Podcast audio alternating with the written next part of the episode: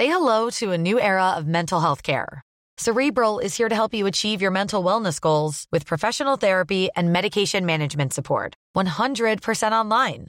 You'll experience the all new Cerebral Way, an innovative approach to mental wellness designed around you. You'll get a personalized treatment plan from a therapist, prescriber, or both in a safe and judgment free space.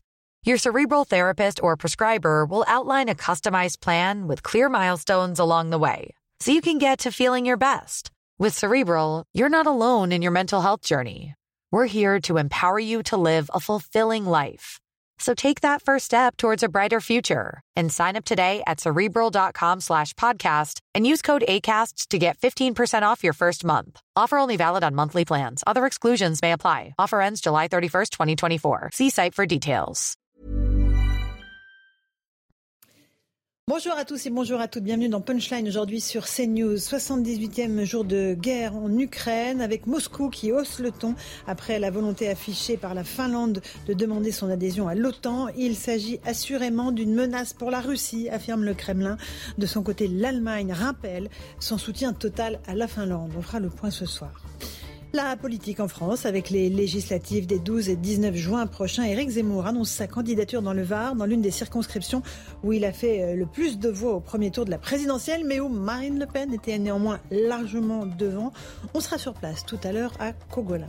D'autre part, on reviendra sur la condamnation, la condamnation à 4 ans de prison, dont un enferme d'un député de la majorité présidentielle, Mjid El Gherab, qui avait agressé à coups de casque l'un de ses collègues. On verra que d'autres candidats potentiels posent problème à quelques jours du dépôt des listes des candidats. Enfin, au chapitre de la sécurité, le ministre de l'Intérieur demande aux gendarmes et aux policiers d'intensifier les contrôles concernant les rodéos urbains qui recommencent avec les beaux jours. Gérald Darmanin leur fixe un objectif précis, 700 contrôles pendant ce week-end. Voilà, pour débattre de ces sujets d'actualité, on est avec Alexandre Devecchio. Bonsoir Alexandre, euh, journaliste, rédacteur en chef adjoint au Figaro. Céline Pina, bonsoir. Bonsoir. Fondatrice de Vivre la République. Samis Faxi, bonsoir. Bonsoir. Du service politique de CNews. Merci à vous d'être là. Avant d'évoquer ces grands titres de l'actualité, j'aimerais revenir un instant sur ces intolérables chants des supporters de Nice hier soir lors de la rencontre avec l'équipe de Saint-Etienne. Ils se moquaient d'Emiliano Sala, l'ancien attaquant argentin du FC Nantes décédé dans un accident d'avion en 2019. Je ne sais pas si on peut entendre peut-être un, tout petit peu de cette... Euh, voilà, ces chants abjects, puisqu'il disait c'est un Argentin qui ne nage pas bien, Emiliano Sulo. Euh, évidemment, cela provoque euh, l'indignation générale. On va écouter d'abord Fabien, Monsieur Galtier, Christophe Galtier, entraîneur de Nice, qui dit son indignation après ces chants des supporters de son propre club. J'ai pas d'adjectif pour pour définir euh, ce que j'ai entendu. Une des premières réactions dans le vestiaire, croyez-moi, c'était pas des chants, c'était pas des cris de joie, c'était pas un soulagement, c'est ce que les joueurs ont entendu. Et euh, je sais que le club est intervenu à travers un communiqué et au nom de mon vestiaire, de mon staff technique, de mon staff médical, de mes joueurs, je on tient à présenter nos excuses à la famille d'Emiliano Sala, des excuses aussi au FC Nantes. Et je. On peut entendre beaucoup de choses dans un stade, mais souvent on dit ces derniers temps que finalement euh, les tribunes, je parle de quelques personnes, mais des personnes qui ont quand même chanté assez fort, il y avait quelques personnes, il n'y en avait pas que trois pas que trois. Et s'ils sont pas contents, ils ont qu'à se présenter au camp d'entraînement. Je leur dirais la même chose. On dit que les tribunes sont les reflets de la société. Si c'est ça notre société, ben croyez-moi, on est dans la merde. On est vraiment dans la merde. Et ce que j'ai entendu, c'est inadmissible. Mes joueurs ont été. Euh, on, a chambré nos joueurs. Euh, euh, je veux bien. il y a eu des insultes aussi sur Madame Frappard. Preuve du contraire, elle nous a pas fait perdre la finale. Nous l'avons perdu la finale. Et euh, je ne vois pas ce que vient de faire euh, la mémoire de quelqu'un qui est décédé dans un accident tragique. Euh, et quoi, je sais pas. Pour moi, c'est surréaliste. Et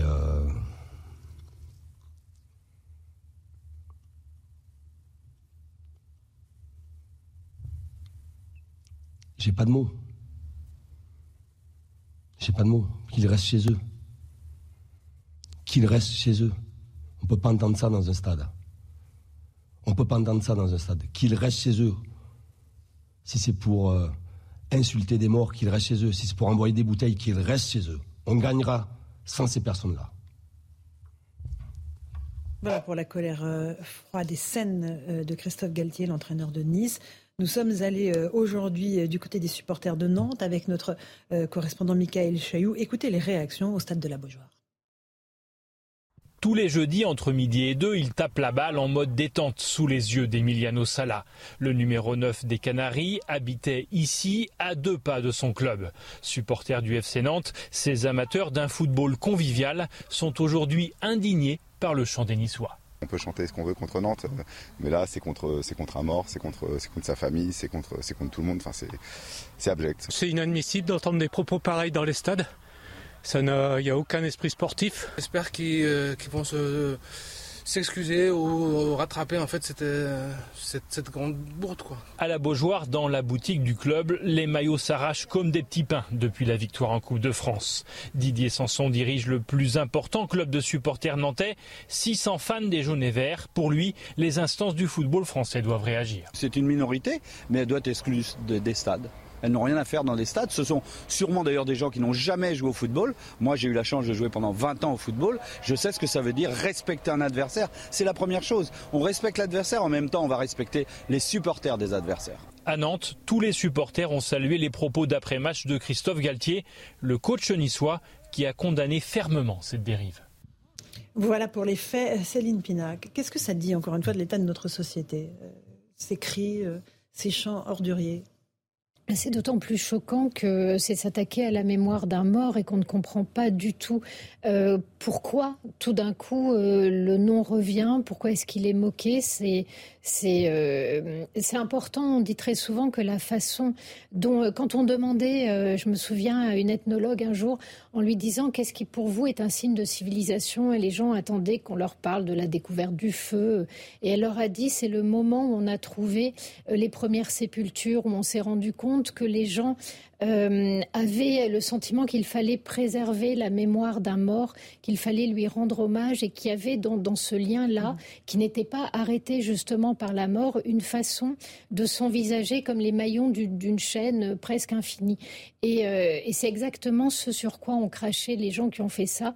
Et j'ai trouvé que la, réaction de l'entraîneur de Nantes par la force de, l'émotion de, Nice, pardon, par la force de l'émotion qu'on sentait dans sa voix, par le fait même qu'il arrivait pas à dire les mots tellement ça lui faisait mal, tellement ça le travaillait jusqu'au plus profond de son corps. C'était le meilleur hommage qu'il pouvait rendre et la meilleure réponse. Mmh. Euh, j'ai juste euh, honte pour ceux qui ont chanté des, choses pareilles. Ce que ça dit de leur humanité est dans le fond vraiment triste. Mmh. Euh, Sfaxi. Je trouve que c'est bien sûr insupportable et la réaction de Christophe Galtier, elle est, elle est assez juste. Mais ce que je trouve aussi insupportable, c'est qu'il y a eu un communiqué, bien sûr, de l'OGC Nice qui condamne ces, euh, propos, mais quelles sanctions derrière en fait? Euh, La ministre des Sports, Oksana Marisanaou, a retweeté le communiqué de l'OGC Nice en considérant que c'était une bonne réaction et que c'était euh, juste de condamner. C'est quand même le moins, le moins qu'on puisse faire. Mais après, il y aura quoi? La commission de discipline de la Ligue, la FLP, a été saisie. Oui. On verra ce que ça donnera. Voilà, on, mm. verra. Mais, mais je veux dire, c'est aussi à l'OGC Nice de, sanctionner et de mmh. faire le ménage parmi, parmi ses supporters. On ne peut pas accepter ça. Il y a eu un communiqué euh, des supporters d'ailleurs de la Tribune Sud qui expliquait justement que c'était du second degré. Pardon, mais quel second degré en fait? Quel second degré dans, dans, ces mots-là? C'est un drame qu'on a tous en plus euh, en tête qui était absolument abominable. Et là, il y a, ces, et là, il y a cette situation-là. Donc c'est vrai que il y aura sans doute pas d'interdiction mm. de stade, il y aura pas grand-chose finalement pour ceux qui, ont, euh, mm. qui, ont, fait cela. Alexandre Devecchio, un mot là-dessus sur cette euh, triste affaire? Non, les, choses ont été dites et bien dites effectivement par l'entraîneur de Nice. je pense que oui, ça, démontre qu'on est dans une société où on perd les, repères fondamentaux parce qu'effectivement, on ne dit pas du mal des morts. c'est des premières choses qu'on apprend. Je sais même pas si on l'apprend. Je crois que c'est presque euh, instinctif. Et donc là, on voit que le, euh, ces gens-là n'ont pas le, le, le B à bas, euh, si j'ose dire. Donc il y a un côté profanation qui est extrêmement gênant. maintenant, voilà, je sais pas s'il faut des sanctions. Je, je, moi, je trouve que la réaction de l'entraîneur de, de, Nice est, est, juste et forte et, et pèsera peut-être plus justement mm. que des sanctions institutionnelles ou officielles. Tatiana Renard-Barzac, un mot sur cette affaire ouais, je, je, pense qu'il y a deux problèmes en fait. Il y a d'abord un, un, problème de fond, c'est-à-dire qu'on voit les violences euh, qui vont crescendo dans le, dans le foot. On le voit et dans les, dans les stades et dans les, dans les matchs aussi amicaux. Donc ça pose un, un vrai souci et une vraie problématique sur, et dans, dans le, les terrains et en dehors des terrains, sur comment on fait pour prévenir cela. Et je pense que ça passe aussi par l'éducation, c'est-à-dire qu'il y a quand même un vrai problème euh, là. Et puis par ailleurs, pardon, mais il y a un arsenal législatif aussi qui d'ailleurs a été renforcé, me semble-t-il, à la fin de l'année dernière. Euh, c'était après la loi l'arrivée, donc il y a quand même un arsenal d'interdictions qui vont l'interdiction administrative en passant par l'interdiction commerciale. C'est-à-dire que les clubs doivent prendre aussi leurs responsabilités. Les clubs ont la possibilité d'exclure, mhm. euh, de ne pas faire venir, d'interdire en fait d'accès. Le PSG le fait, le Marseille le mhm. fait, donc plusieurs villes le font, et donc je ne comprends pas pourquoi on ne durcit pas cela Parce qu'en mm. fait, il y a des failles dans le système. Ça, le souci. C'est qu'en fait, les biens n'étant pas nominatifs, n'importe qui, de toute façon, même s'il est interdit au stade, peut quand même aller au stade. Euh, et par ailleurs, euh, beaucoup de clubs n'ont pas forcément intérêt à interdire certains de leurs ultras parce qu'ils savent que ça participe aussi du spectacle mm. et que ça fait venir évidemment des, des, des, des, personnes. Donc, il y a, y a une, vraie, une vraie problématique de fond sur la législation où il y a des failles, où il y a des trous, et donc il va falloir repenser cela. Et puis de façon plus générale, pourquoi est-ce que ce sport quand on voit d'autres sports, par exemple le rugby, il n'y a pas cette violence-là. Pourquoi ce sport induit ce genre de violence Et pourquoi est-ce que on laisse passer ces violences-là? Je pense que chacun doit prendre ses responsabilités, et non seulement les clubs, mais aussi mm. euh, les sanctions doivent être plus sévères, notamment administratives. Exactement. Et le ministre aussi, la ministre. Mm. Un dernier mot, Samy, sur cette. Euh, non, non, mais je pense que ça a très bien été, été résumé. C'est, euh, mais ça demande. je partage ce que vous dites, Tatiana. Ça demande aussi du courage, à un moment donné, politique de la part de ces, de ces, de ces présidents de clubs qui. Mm eh bien, parfois sont un peu complaisants avec euh, certains de leurs supporters pour éviter justement euh, d'avoir à, gérer d'autres affaires. D'accord. Allez, il est pratiquement 17h euh, si vous nous rejoignez à l'instant sur CNews. On va débattre dans un instant d'autres sujets, notamment du sujet de la sécurité et des rodéos urbains, puisque Gérald Darmanin vient de donner des consignes aux policiers et aux gendarmes pour multiplier les contrôles ce week-end. Visiblement, la saison des rodéos, entre guillemets, repart tout de suite. Néanmoins, on va faire le rappel des titres de l'actualité avec Mathieu Devez.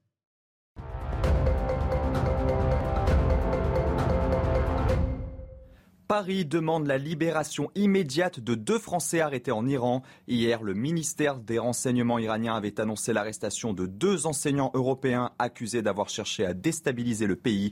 Selon les autorités françaises, il s'agit donc de deux Français. Le Quai d'Orsay dénonce une arrestation sans fondement alors que l'Iran est actuellement secoué par des manifestations de professeurs contre leurs conditions de travail. Le député MJ Delguerab, condamné à un an de prison ferme et deux ans d'inéligibilité. En août 2017, l'ancien membre de la République en marche avait frappé à coups de casque Boris Faure, alors responsable socialiste. Sa peine de prison sera aménagée en détention à domicile avec un bracelet électronique.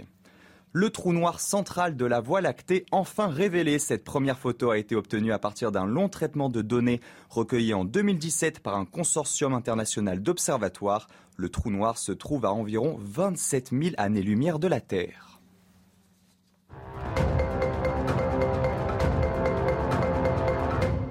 On se retrouve dans Punchline sur CNews avec euh, cette consigne de Gérald Darmanin, le ministre de l'Intérieur, qui demande à la police et à la gendarmerie d'intensifier dès ce week-end les contrôles sur les axes fréquentés par les adeptes de rodéo urbain et de procéder à la saisie systématique des engins utilisés. On sait qu'à la faveur des beaux jours, euh, ce sport, entre guillemets, parce qu'évidemment, on ne peut pas parler de sport, euh, vu l'extrême dangerosité que ça présente pour ceux qui conduisent les motos et pour les piétons, eh bien, ce sport cette activité a, tendance à, prospérer. 700 euh, opérations euh, ce week-end devront être euh, menées par les forces de l'ordre. Et Gérald Darmanin, vous le voyez, fait le bilan des interventions en 2021. 27 000 interventions contre les rodéos urbains, 3 200 infractions relevées par la police et, la gendarmerie. Est-ce que c'est un constat d'échec, Céline Pina, cette demande, cet objectif quasi chiffré on, veut 700, 700 opérations, quoi qu'il arrive, de la part du ministre de l'Intérieur ou pas? Bon, en tout cas, c'est euh, un moyen de communiquer. On est en, période électorale, euh, il fait à nouveau beau, euh, ça exaspère à mm. mon avis énormément le voisinage. Bon, on ne peut pas lui reprocher mm. d'essayer d'envoyer des messages à la population.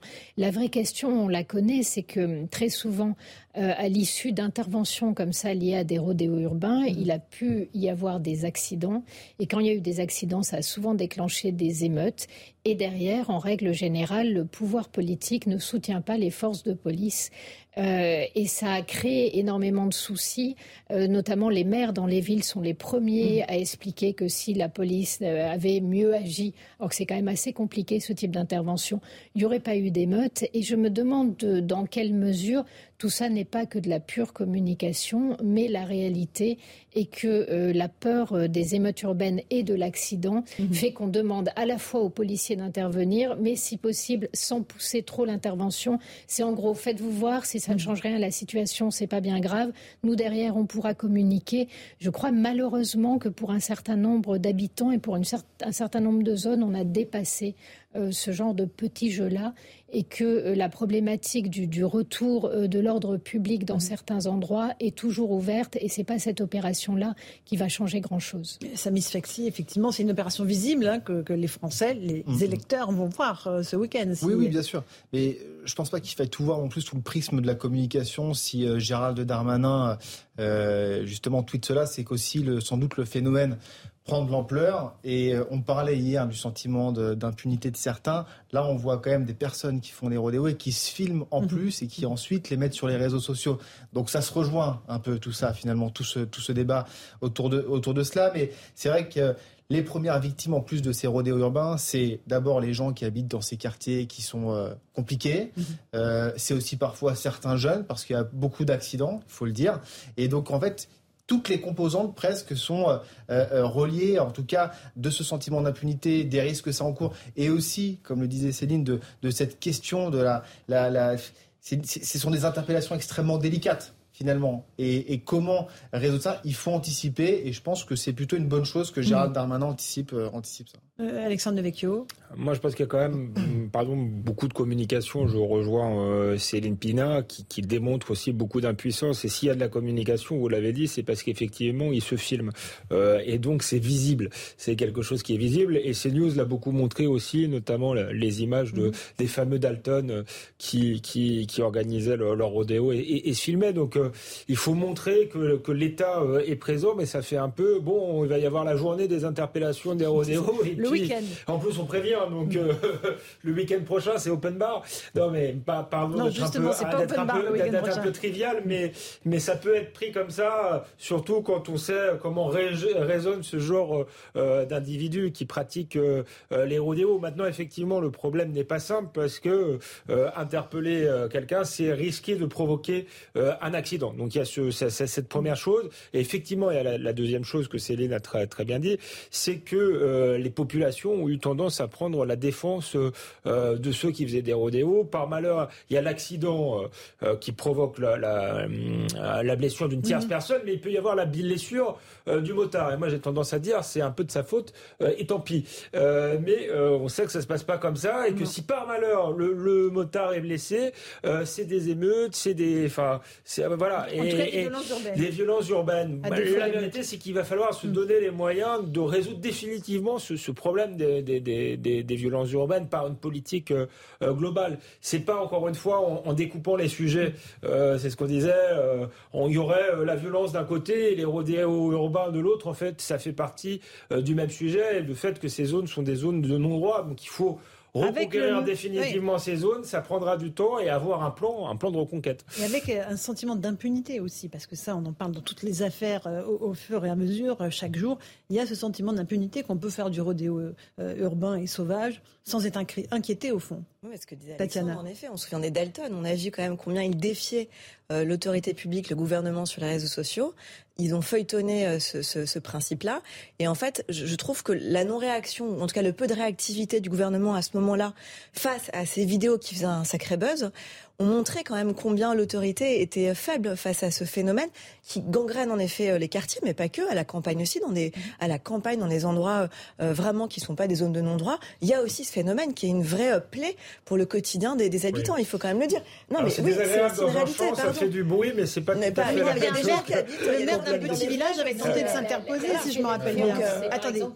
Les conséquences émeutières. C'est-à-dire que les grandes violences qu'on a eues mm. dernièrement, les dernières émeutes, ont souvent été déclenchées par des tentatives d'interpellation sur des Ça, c'est le souci, et on en vient toujours au même problème, c'est comment on fait face à cette défiance de l'autorité. C'est-à-dire, en effet, arriver à assumer le fait qu'on puisse interpeller directement en flagrant délit et surtout saisir le véhicule. Et c'est vrai que jusqu'à présent, il y a eu tellement en effet cette crainte euh, de débordement et de violence urbaine que jusqu'à présent, en fait, le gouvernement n'a pas fait le nécessaire pour cela. Et donc ça, ça pose, vous avez raison Alexandre, une vraie question plus globale en effet, parce que de toute façon, les rodeurs urbains, on ne va pas y mettre fin en effet en un coup de filet, en une journée, ça c'est une évidence. Donc il y a une façon plus générale de percevoir les choses avec cette défiance à l'autorité. Comment on gère en fait ce problème, euh, en effet, de défiance permanente, que ce soit en faisant des rodéos urbains, mais aussi en s'en prenant à des élus, à des gendarmes, à des policiers, voilà. Et ça, c'est une vraie question. Ça passe par du répressif, mais ça passe aussi, encore une fois, pardon, par du préventif, par de l'éducation, et tout commence à l'école. Je le répète à chaque fois. Samy Sexy. Je suis d'accord. Tout commence, euh, tout commence à l'école.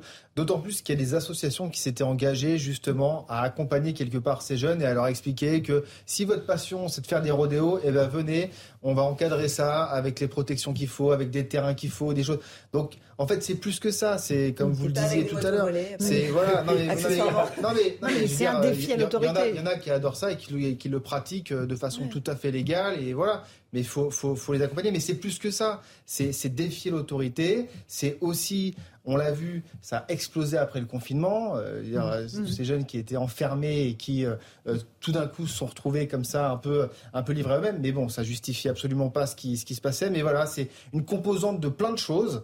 Et c'est vrai que ça, ça, devient compliqué. L'éducation, ça commence dans les familles. L'école, c'est très bien. Il faut effectivement que l'autorité des professeurs soit respectée. C'est peut-être quelque chose qu'il faut restaurer aussi y compris d'ailleurs pour les familles qui viennent discuter la note de leurs enfants euh, ou quand leur, leur enfant prend une, une sanction. Il faut que la société change aussi par rapport à ça et que l'école redevienne un sanctuaire. Mais euh, l'autorité, ça commence, à mon avis, aussi dans les familles. Et les familles sont quand même responsables. Et quand je disais il faut pas découper euh, les sujets, euh, généralement, ceux qui font du rodéo, c'était rappelé, ils ont volé la moto, enfin, ils commettent d'autres euh, infractions. Donc, on a un problème de délinquance euh, générale et c'est qu'une partie de cette délinquance là. À mon avis, voilà, ceux, qui sont interpellés pour ça, généralement, ont un casier judiciaire lourd pour d'autres choses. Alors, effectivement, et puis il y a consigne aussi qui est donnée, Céline Pina, aux policiers de ne pas intervenir pendant les rodéos mais après coup, et en saisissant les, les, véhicules, les motos en question. Ça n'a pas un effet dissuasif énorme. Oui, mais ce qui n'est pas si simple, parce qu'en fait, si vous n'attrapez pas les gens au flagrant délit, la question de la saisie du véhicule n'est pas si évidente à mettre en œuvre. Donc, euh, à la fois, vous allez dire, vous intervenez après, mais après, à part faire du rappel à la loi, il ne peut pas se passer énormément de choses. On est aussi avec euh, des personnes qui ne reconnaissent jamais ce qui s'est passé. Mmh ce qui est normal, c'est aussi dans leur intérêt. Euh, on est avec des maires qui sont terrorisés à l'idée de devoir gérer une émeute urbaine, avec des policiers qui n'ont pas forcément les moyens sur place de le faire. Euh, on rappelle qu'en général, ça se termine avec des renforts euh, qui se comptent en, nombre de compagnies de CRS complètes. Donc on n'est pas dans du petit affrontement sympathique. et il y a une peur euh, dramatique en fait de ces affrontements-là qui fait que finalement euh, arrêter les rodéos devient très compliqué. Quant à se dire euh, il faut travailler sur le long terme et l'école pourrait être effectivement un lieu où l'autorité s'exerce et où on apprend la relation à l'autorité, ce n'est absolument pas plus le cas aujourd'hui. Il suffit d'entendre euh, les, les, et pas seulement les professeurs au collège, euh, mais également les instituteurs expliquer euh, comment ils ont du mal à gérer des enfants qui sont parfois complètement déstructurés et des, des âges relativement jeunes. donc on est quand même en plein dans le serpent qui se mord la queue.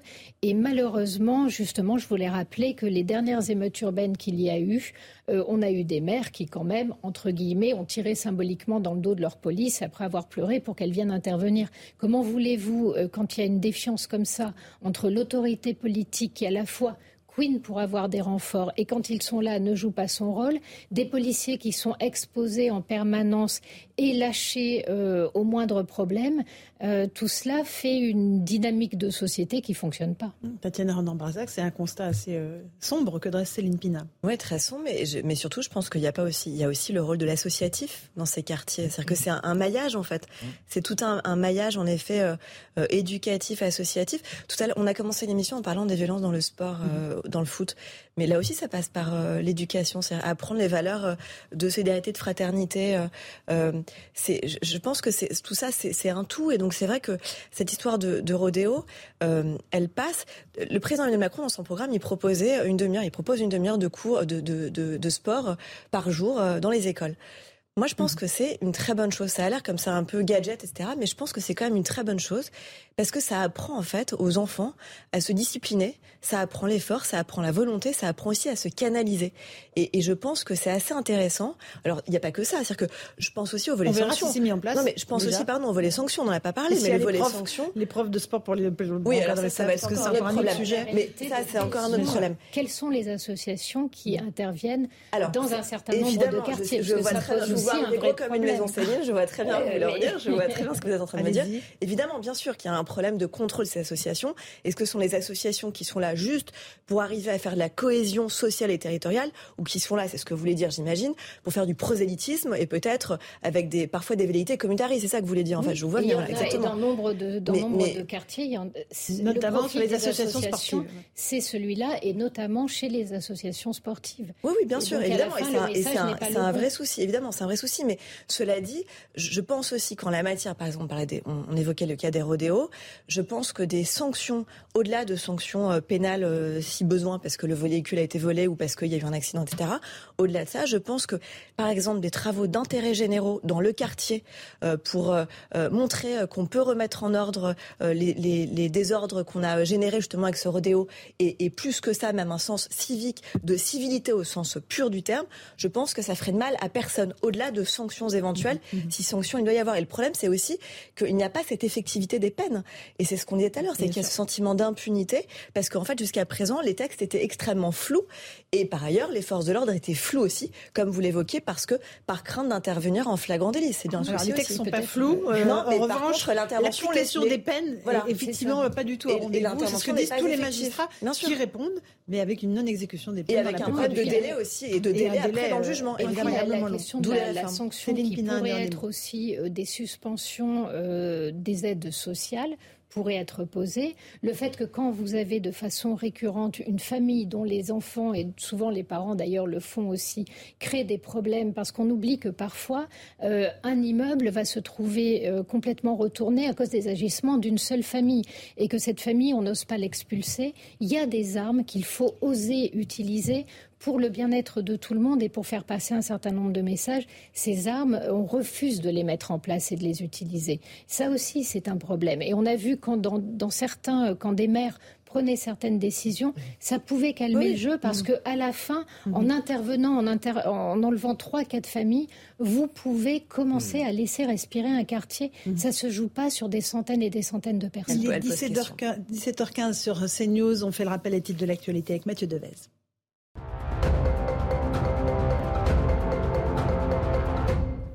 Jean Castex est à Carpentras dans le Vaucluse à la rencontre d'agriculteurs qu'il souhaite accompagner face au risque de sécheresse. Le Vaucluse fait partie des 15 départements placés en alerte sécheresse, une sécheresse qui menace des cultures, notamment les céréales. Depuis le 22 avril, des mesures sont en place pour réduire la consommation d'eau. Plus de 2 millions de personnes sont décédées du Covid-19 en Europe. C'est le nouveau bilan de l'Organisation mondiale de la santé. Après un rebond dans la première quinzaine de mars, la pandémie régresse en Europe. Le nombre de cas et de décès a reculé respectivement de 26% et 24% lors des sept derniers jours. Vladimir Poutine annonce la mise en place prochaine d'un plan pour l'économie russe afin de rassurer les marchés, le tout dans un contexte de lourdes sanctions occidentales en raison du conflit en Ukraine. Le président russe fustige les mesures décidées par, je cite, les élites des pays occidentaux qui entraînent des conséquences difficiles pour l'Union européenne, surtout pour ses citoyens les plus fragiles.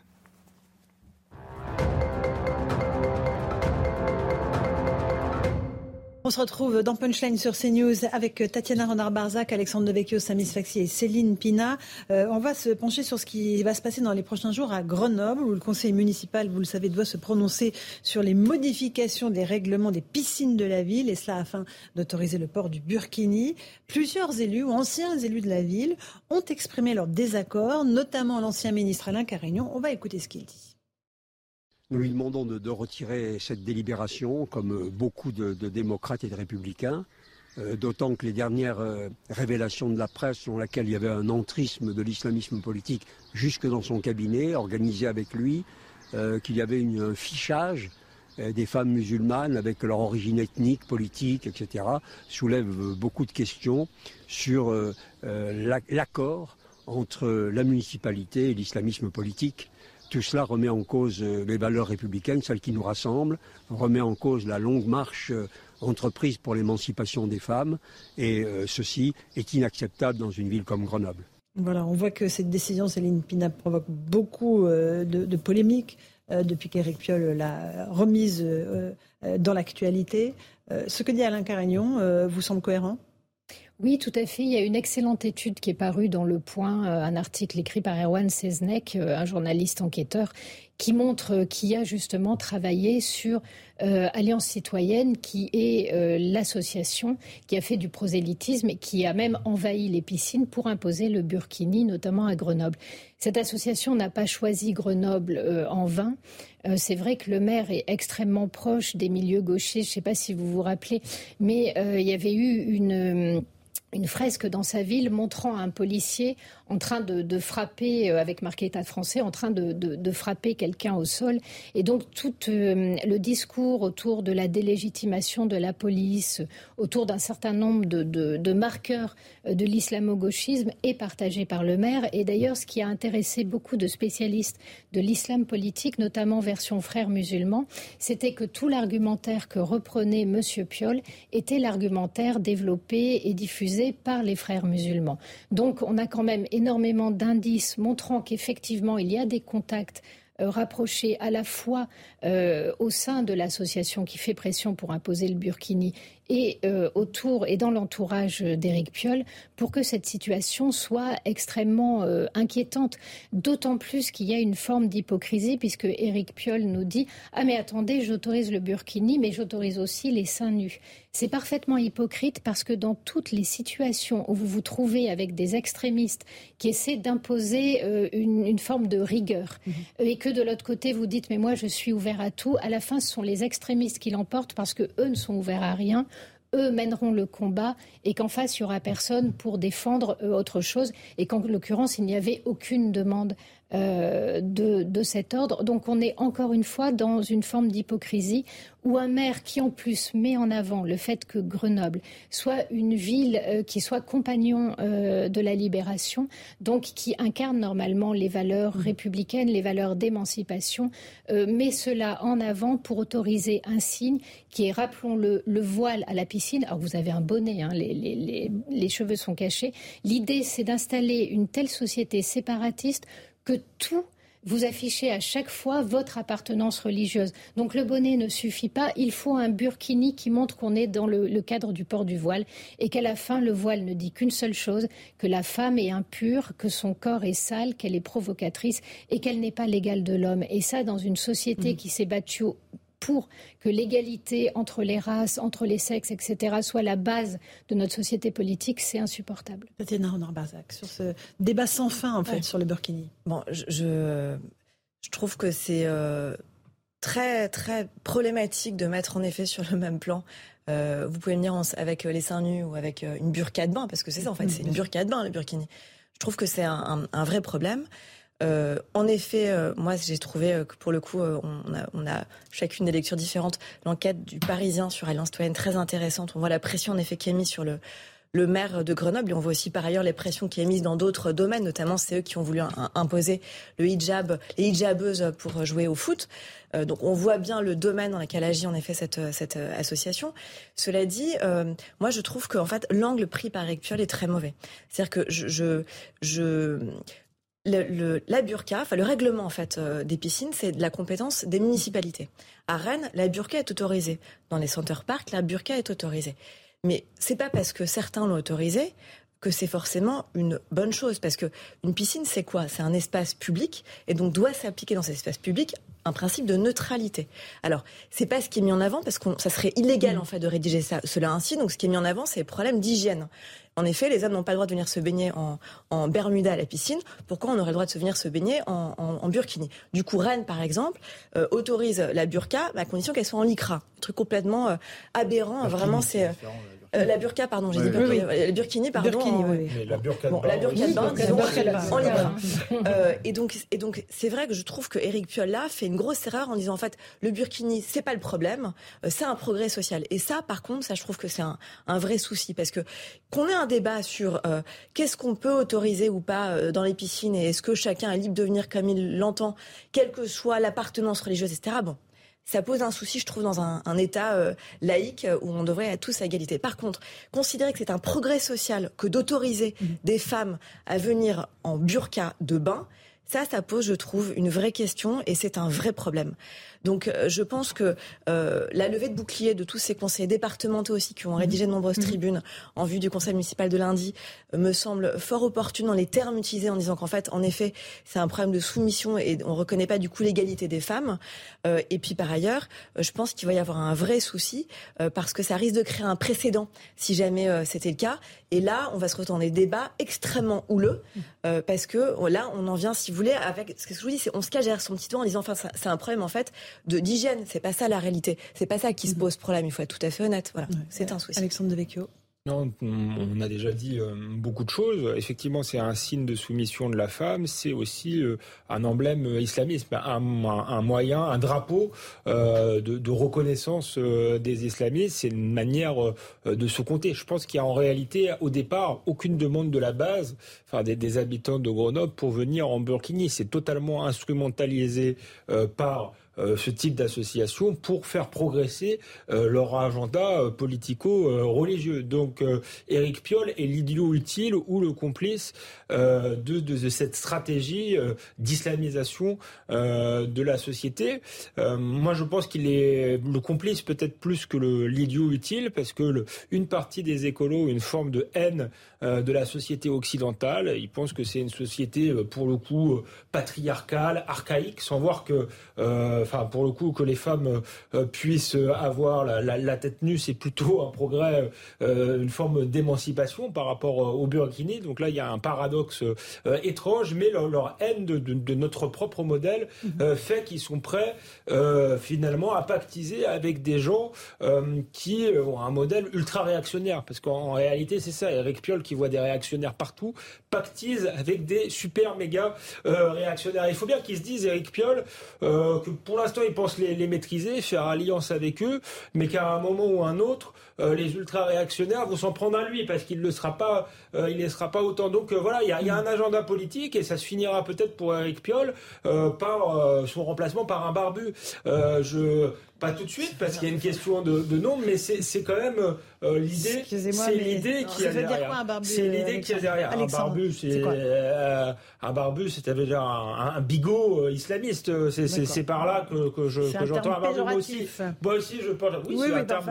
Vous avez pas. C'est un terme péjoratif. Oui, c'est un terme très péjoratif. Je pense qu'on a on a compris à peu près ce que ce que je voulais dire. Et ces gens-là ont vraiment une stratégie pour la société. Ils ont tout leur temps. Euh, ils progressent pas à pas. Euh, et, voilà, et je pense pas que leur modèle de société soit plus enviable que le nôtre. Euh, Céline Pina, il y a toujours eu des demandes euh, d'horaires séparés, notamment dans les piscines, de certaines associations, pour que les femmes, dans certains cultes, puissent se baigner à part et pas mélanger avec les hommes. Là, on a franchi un cap supplémentaire? Oui, on a franchi un cap supplémentaire, mais déjà ces demandes d'horaires séparés étaient extrêmement gênantes. Euh, je sais, je me souviens, à Sarcelles, il y a même eu à une époque des horaires en fonction des confessions. Euh, donc ça signifie que finalement, vous n'avez plus de lieu public puisque vous n'avez plus de lieu où le mélange peut se faire. Quelle la limite, dans son sein privé, on choisisse de vivre d'une façon très repliée sur soi-même, ou sur certaines appartenances. Je ne dis pas que c'est une grande preuve d'ouverture, mais ma foi, c'est un droit malgré tout. Mais que dans le public, on soit obligé de remettre ces cases en place, d'empêcher les gens de se croiser parce qu'ils ne se supportent plus, ça dit aussi la réalité de ce qu'est le communautarisme, c'est-à-dire des clans qui se haïssent parce qu'ils sont en concurrence sur le même territoire. On vit pas côte à côte dans le communautarisme, on finit toujours par vivre face à face. Et c'est ce que nous racontent toutes ces histoires-là. Or, le garant du commun, c'est le politique. Au-delà, j'allais dire, de ce qu'il pense et de ce qu'il croit, son premier devoir, c'est de garantir ce commun-là. Là, les premiers à céder et à abandonner leur population sont ceux qui devraient être en première ligne. Je trouve ça euh, indécent. Et ce que fait Éric Piolle me paraît extrêmement condamnable. Mais euh, force est de constater que son parti entier est derrière lui. Force est de constater que l'alliance de gauche qui a été créée ne réagit pas sur ces questions-là. Et qu'il y a donc euh, une exploitation. Euh, il y a une exploitation réellement clientéliste mm. parce qu'une partie des élections dans certains endroits se font aussi sur la base de ces liens communautaristes et tout le monde est très hypocrite là-dessus. Un tout petit mot, c'est Tatiana, vous réagir à ça? J'aimerais nuancer ce que vous venez de dire parce que l'affaire par exemple Tahabouaf, toute récente, nous a montré qu'il y avait quand même euh, des, une ligne de fracture euh, au sein, au sein de, de LFI, au sein de, de, de, de, on va pas dire la gauche euh, unie parce que c'est trop vaste, mais en tout cas de, de, ces, de certains satellites qu'on pourrait aussi accuser parfois de, de céder mm. euh, aux sirènes du communautarisme. On a vu que cette investiture, qui en fait a fait pchit parce que pour des raisons très graves de violence sexuelle, euh, euh a, a, créé des vrais remous en interne et que plusieurs étaient opposés à cette candidature justement pour ces raisons-là, parce que justement, il, ce candidat incarnait justement tout l'inverse de la mm. laïcité et incarnait un communautarisme et puis par ailleurs aussi des propos propos euh, euh, très limites au-delà des violences sexuelles, de, harcèlement, des propos d'antisémitisme ou des propos aussi, par exemple, sur Charlie Hebdo absolument nauséabonds. Donc, je, pense qu'il faut nuancer ça. Sur le, pas dire par la Sur le, sur le, sur Allez, le PCF, la le PC a réagi, mais jamais ELV. On en reparlera dans un instant. On fait une petite pause. Euh, on se retrouve dans un instant dans Punchline sur CNews. On se retrouve dans Punchline sur CNews. Il est 17h30. Le rappel des titres de l'actualité avec Mathieu Devez.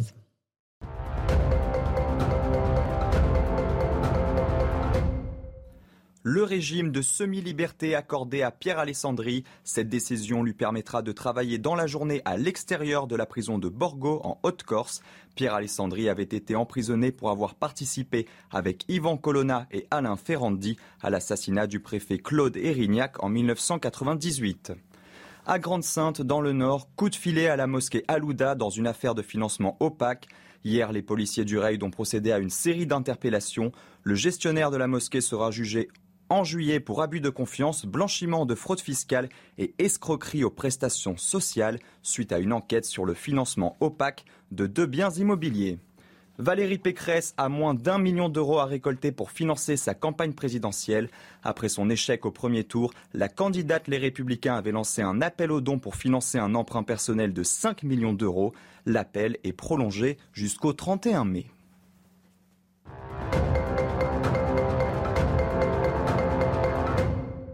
Et sur le plateau de Punchline, on est avec euh, Tatiana Renard-Barzac, journaliste politique, Alexandre Devecchio, idem au Figaro, Samis Faxi, journaliste politique, et c'est euh, Céline Pina, fondatrice de Vive la République. On va parler des législatives, 12 et 19 juin prochains, avec euh, aujourd'hui une annonce de candidature, celle d'Éric Zemmour, qui sera donc candidat dans le Var, dans la quatrième circonscription, qui comprend plusieurs communes. Alors sur place, à Cogolin, où une réunion en public est organisée dans quelques instants par euh, le candidat. On va retrouver Gauthier Lebrel, envoyé spécial de CNews avec Stéphanie Roquier. Bonsoir Gauthier. C'est une annonce euh, qui a été faite euh, comme ça assez rapidement, de façon un peu improvisée ou pas?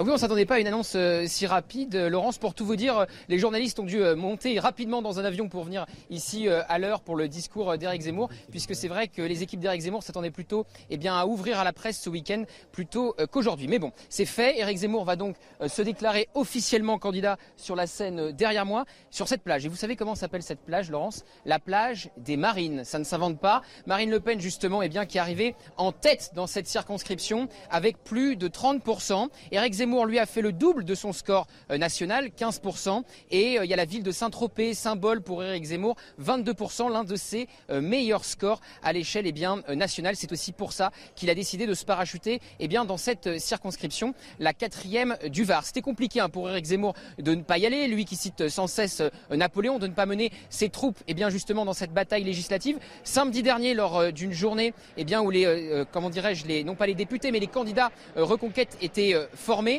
certains râlaient de ne pas voir les cadres s'engager vraiment dans la bataille. Gilbert Collard n'y va pas, Marion Maréchal n'y va pas, on ne sait pas encore ce que va faire Guillaume Pelletier. Mais donc finalement, Éric Zemmour, lui, a décidé d'y aller. Il va rester évidemment dans sa circonscription jusqu'au 12 juin avec de très légers allers-retours dans la capitale, nous dit son équipe. Et dès demain, il sera sur un marché au contact de la population. Merci beaucoup Gauthier Lebret avec Stéphanie Rouquier. il n'avait pas le choix, Samis Faxi. Il devait se présenter parce que, encore une fois, quand on est chef d'un parti, on mène la bataille jusqu'au bout. Bah, on ne peut pas esquiver, ça, c'est sûr. Mais ça va être difficile. Ça va être difficile dans cette circonscription. Marine Le Pen, au premier tour des, élections euh, présidentielles, a fait plus de 30%, 33%. Euh, je pense qu'il est hors de question du côté du Rassemblement national de ne pas mettre justement un candidat ou une candidate dans cette circo. Donc ça va être très compliqué pour Éric Zemmour, mais d'autant plus que si on élargit un peu, je pense que l'avenir, en fait, je me pose des questions sur l'avenir de Reconquête. Si vous n'avez pas de député, vous n'avez pas de financement. si, vous, avez... Pas... Mais si, parce que si on a des voix, on a de un financement. C'est 1,50€ par voix. Oui, oui bien Et ça, sûr. ça compte. Mais ça compte, mais ça, ça, ne peut pas couvrir un parti sur une échelle nationale. Il faut un minimum de voix. Et, et comment est-ce que vous existez politiquement si vous avez aucun élu à l'Assemblée nationale, si vous n'avez aucun élu local. Ça n'a pas gêné le Front National à l'époque. C'est très hein. compliqué. Oui, mais à l'époque, ça n'a pas gêné. Mais ils avaient justement quelques élus, même pas beaucoup, mais quelques élus. Et puis Marine Le Pen, elle est arrivée au second tour. Donc c'était même si ils avaient très peu d'élus à l'Assemblée, il y avait quand même une résonance, il y avait quelque chose. Là, c'est vrai qu'on a Eric Zemmour à 7%, sans presque, euh, sans peut-être aucun député à l'Assemblée nationale. Je, ça va être compliqué. Mmh, mmh. Euh, Tatiana Renard-Barzac bah, Surtout, ce qui va être compliqué, c'est qu'il n'y a pas eu d'alliance. C'est-à-dire qu'ils souhaitaient euh, profondément une alliance justement avec le RN pour toutes les raisons que vous venez d'évoquer, Samy.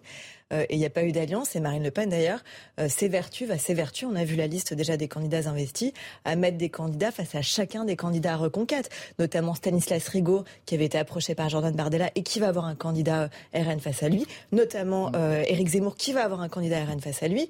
Voilà, et la liste est longue, Guillaume Pelletier. Enfin, donc chacun va avoir, seulement deux vont être épargnés. Pelletier n'est pas candidat, à ma connaissance. Si, hein. Guillaume Pelletier devrait... devrait, elle ne l'a pas annoncé encore. Non, mais il devrait être, il devrait être candidat. C'est d'ailleurs celui, celui qui a plus de chances de repasser parce qu'en tant qu'ancien LR, il a une bonne base. Et il aura un candidat face à lui. Et les deux seuls qui seront épargnés, c'est Nicolas Dupont-Aignan qui n'aura pas de candidat RN face à lui et Emmanuel Ménard qui n'aura pas de candidat RN face à lui. Donc c'est vrai que ça, ça va être très compliqué pour euh, Éric Zemmour. Par ailleurs, on comprend qu'il n'ait pas eu envie de. Enfin, on comprend quand on sait qu'il y a le risque de perdre. Il a déjà perdu euh, son pari pour la présidentielle, qu'on n'ait pas très envie de rempiler. Et ça a été bien le souci justement du peu d'enthousiasme autour de lui pour aller se présenter et pour aller se prendre euh, une nouvelle, un nouvel échec, quoi. Et donc on comprend qu'il y ait peu d'enthousiasme autour de lui. Après, il y a un vrai pari qui est de se dire, en fait, il y a eu un vote, un effet drapeau d'abord pour Emmanuel Macron et puis un vote utile pour Marine Le Pen. En fait, ils vont tous revenir vers nous aujourd'hui. Et puis par ailleurs, c'est vrai que c'est un électorat qui s'abstient moins a priori que celui du, du RN. Mais c'est un pari quand même risqué, je trouve. Euh, on voit que Marion Maréchal ne se présente pas. Bon, elle est enceinte, elle a un bon argument, mais on, on, on, comprend un peu les stratégies aussi qui se dessinent. C'est-à-dire qu'on se dit, Éric Zemmour avait du, aurait eu du mal à ne pas être sur le pont euh, et à ne pas montrer l'exemple. Et puis de l'autre côté, on se dit, bon, bah certes, Marion Maréchal est enceinte, mais il y a peut-être quand même aussi un petit 2027 derrière, euh, voilà, en arrière-plan qui se prépare. Ou les européennes voilà. qui sont un tout petit peu et, avant. Et, et, et voilà, on voit, on voit bien aussi que d'ailleurs certains cadres ont vite déserté euh, juste après la défaite. Hein, les porte-parole Antoine Diers, euh, Jean, Jean Messia, voilà, ils sont quand même partis assez vite du navire. Et donc on, on peut imaginer qu'une nouvelle défaite législative pourrait aussi engranger une nouvelle défection. Donc voilà, tout ça semble quand même être un pari un peu compliqué pour Éric Zemmour. Cela dit, juste bonne nouvelle pour lui aujourd'hui.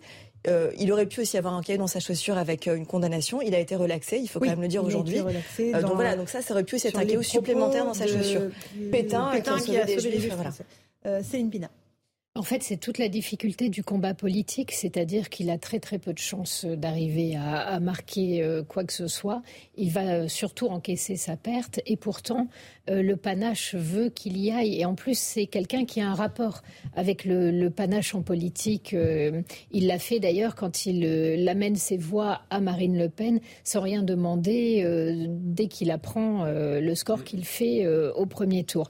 En revanche, en face, il a affaire à quelqu'un qui, elle, est une gestionnaire de parti depuis des années et qui sait très bien que euh, une extrême droite divisée en deux et un camp populiste euh, incarné par euh, Éric Zemmour qui peut donner en fait une certaine euh, dire, euh, ouverture civilisationnelle à son projet est un vrai problème pour elle et qu'aujourd'hui elle a l'opportunité de le tuer très vite parce qu'il a les mêmes problèmes qu'elle en pire. Parce que la question du Front National, c'est vrai que ça fait des années qu'il est dans le paysage politique, mais je vous garantis que quand vous voyez les affiches du Front National sur les territoires, vous êtes mort de du rire. Rassemblement national. Du Rassemblement national, pas simplement parce que parfois les gens sur les photos sont assez étonnants, mais parce que personne ne les connaît. Et chaque année, c'est un petit peu comme des, voilà, des, des, fleurs qui sortiraient à un moment donné, qui ne reviendraient jamais. Vous comprenez pas quelle est la récolte, qu'est-ce que vous allez faire. Et ces gens ne restent pas dans les territoires. Mhm. Donc, euh, elle sait quelles sont ses faiblesses à elle. Elle sait qu'il a les mêmes et qu'aujourd'hui, ça peut gréver tout son avenir. Elle va essayer de s'en débarrasser le plus vite possible. Et elle a toutes les chances d'y parvenir, il faut le reconnaître. Si je peux me permettre aussi, il y a assez souvent, enfin souvent, non, c'est pas vrai, on va dire ça comme ça. Parfois, euh, certains candidats qui découvrent qu'ils sont candidats pour le RN, ça arrive quand même assez fréquemment à des élections euh, législatives en particulier. c'est vrai que voilà, voilà un suffisamment important pour que ça interroge. Ah Alexandre Devecchio, votre analyse de la situation. Moi, je crois qu'en en, voulant euh, tuer Éric Zemmour, elle peut peut-être paradoxalement le ressusciter ou en tout cas moins le tuer que si elle avait une stratégie euh, plus subtile. Elle aurait pu avoir une stratégie qui était celle de dire on accepte euh, l'alliance parce que finalement c'est l'intérêt euh, national, la cause patriotique est au-dessus. Mais Éric Zemmour a été trop loin, donc nous on veut bien investir des gens de reconquête, mais pas forcément lui. Ça aurait été un moyen de, le mettre sur la touche et de faire grossir malgré tout son parti parce que les problèmes qu'évoque Céline Pina sont réels. Elle a un manque euh, de cadre. Elle, n'arrive pas à en faire une force électorale et une force au sein de l'Assemblée nationale. Je pense que Reconquête aurait pu l'aider euh, à passer une étape et à faire vraiment du Rassemblement national un parti de rassemblement euh, et pas parce que c'était le but. Elle a changé de nom parce que normalement elle devait faire des, alliances. Donc il y a une forme d'incohérence. Et en plus, moi, je pense que tout le monde dit qu'Éric Zemmour est battu. Je pense que Reconquête va sans doute perdre, mais va faire perdre beaucoup de sièges euh, au FN en les privant euh, de second tour. L'électorat du RN est en, plus difficile euh, à mobiliser. L'électorat de, Reconquête sera plus mobilisé. Je pense que sur une circonscription, le nom d'Éric Zemmour euh, il, peut être, euh, il peut être devant le candidat du RN qui sera euh, sans doute inconnu parce qu'à la présidentielle, il y a eu une forme de vote utile, je pense, mm-hmm. dans cette circonscription pour Marine Le Pen en se disant elle est en tête, Jean-Luc Mélenchon est assez fort, il ne faut pas diviser les voix du camp national. Sur une élection législative, cet électorat-là qui est très pour eux peut se dire bah, nous, on préfère avoir Éric mm-hmm. Zemmour comme porte-parole parce qu'il sera plus visible. C'est plus intéressant d'avoir lui comme député qu'un inconnu du Rassemblement national. Donc le pari n'est peut-être pas hmm. totalement perdu euh, pour lui. Il peut faire au moins un bon score, je pense. On est sur une circonscription chic, hein, Saint-Tropez, le Luc, Cogolin. c'est dans ces quartiers UP. Ah, même, hein. même, chose dans la capitale qu'Éric Zemmour a fait ses meilleurs scores à la présidentielle. Il a fait, son, il a fait son meilleur score dans l'ouest euh, parisien. Donc euh, il y, a, y, a, une cohérence à, à tout ça. Maintenant, c'est vrai que là, il paye quelque part les invectives très violentes qu'il a eues quand même à l'égard de Marine Le Pen sur la campagne du premier tour. Et je peux vous dire qu'au sein du Rassemblement national, on n'oublie pas. C'est en tout cas ce que les cadres du parti nous ont, nous ont expliqué. Et puis, il y a aussi une autre composante. Les législatives, le mode de scrutin, y favorise les partis centristes. Parce que cette triangulaire qui peut ensuite arriver, lorsque, eh bien, il y a euh, un ou deux partis qui se, qui se retirent, ça favorise forcément. On parlait d'une débâcle de la République en marche. On parle aujourd'hui de 300 à 320 députés dans une projection dans certains sondages. Donc euh, voilà, il faut aussi remettre un peu l'église au milieu du village. Je pense que ça va être très compliqué, même si je suis d'accord aussi avec Tatiana. Euh, le vote utile du premier tour mm. en faveur de Marine Le Pen, peut-être qu'elle l'aura pas sur les législatives. Absolument. Alexandre Non, sur le, choix de la circonscription, moi je pense qu'il a choisi une circonscription qui est gagnable, contrairement ah, à ce qu'on dit, où il peut faire un, bon score, mais c'est vrai que ça donne... Euh, dans une perspective nationale, s'il a encore des ambitions nationales, il retombe peut-être dans les travers qu'il a eu pendant la campagne. Il avait promis d'unir la bourgeoisie patriote euh, et les classes populaires. Et en cours de route, euh, il a adressé des signaux toujours à cette bourgeoisie patriote, mais il n'a pas réussi à conquérir les classes populaires. Et donc là, ça l'enferme dans l'image finalement d'un homme de droite nationaliste, identitaire, et mais et des beaux quartiers. Ouais. Tatiana, un tout petit mot. Oui, trois choses. Évidemment qu'il allait choisir une circonscription où il pouvait gagner les citations. C'était entre Paris et et, le Var, là où il fait plus de 20% en fait. Deuxième chose, évidemment que l'alliance était absolument impossible parce que souvenez-vous quand même de la violence des trahisons euh, des très proches de Marine Le Pen qui sont partis le rejoindre euh, et puis de sa nièce aussi qui est partie le rejoindre. Et de ce qu'il a dit le soir du second tour. évidemment, et des propos très durs à son encontre. Dès le début, il disait de toute façon, elle ne pourra pas gagner, donc c'était extrêmement difficile d'envisager une alliance. Et puis, et puis troisième chose, pour l'anecdote, j'ai hâte de voir quelle va être la réaction de Brigitte Bardot, qui est quand même la figure de ce coin-là. De Saint-Tropez, qui va-t-elle choisir? Ça, ça va quand même être assez bah, croustillant. elle, était, pour l'anecdote. elle avait choisi Zemmour, après elle était revenue chez Marine Le Pen à cause de ses positions sur la chasse. Donc, euh, a priori, avantage RN pour, euh, pour le soutien de Brigitte Bardot. Et des chats. on va avoir quelques fourrés en perspective, je pense. voilà, on est à quelques encablures du dépôt des listes. Euh, Samy, tout va se jouer dans, dans les prochains jours. Hein, oui, c'est dans les prochains jours. D'ailleurs, dans tous les, les partis, on affine les dernières, les dernières investitures, on regarde, on screen un peu tout.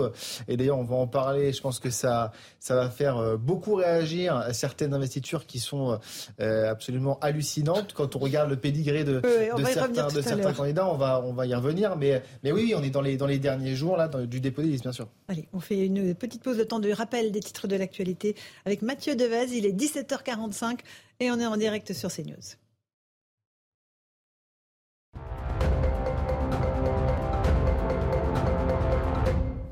En Isère, un cold case résolu 36 ans après. En 1986, Marie-Thérèse Bonfanti a disparu alors qu'elle livrait des journaux. La jeune femme de 25 ans n'a jamais été retrouvée et le dossier avait été clos en 1988. Mais les juges d'instruction ont repris l'affaire en main il y a deux ans. L'homme, qui était déjà le principal suspect, a avoué les faits. Il a été mis en examen. Gérald Darmanin demande d'intensifier les contrôles sur les axes fréquentés par les adeptes de rodéo urbain. Dès ce week-end, le ministre de l'Intérieur souhaite que la police et la gendarmerie procèdent à la saisie systématique des véhicules. Confinement général en Corée du Nord, c'est ce qu'a ordonné le dirigeant du pays après la détection d'un premier cas officiel de Covid-19. Jusqu'ici, la Corée du Nord se vantait de tenir le virus à distance et n'a vacciné aucun de ses 25 millions d'habitants.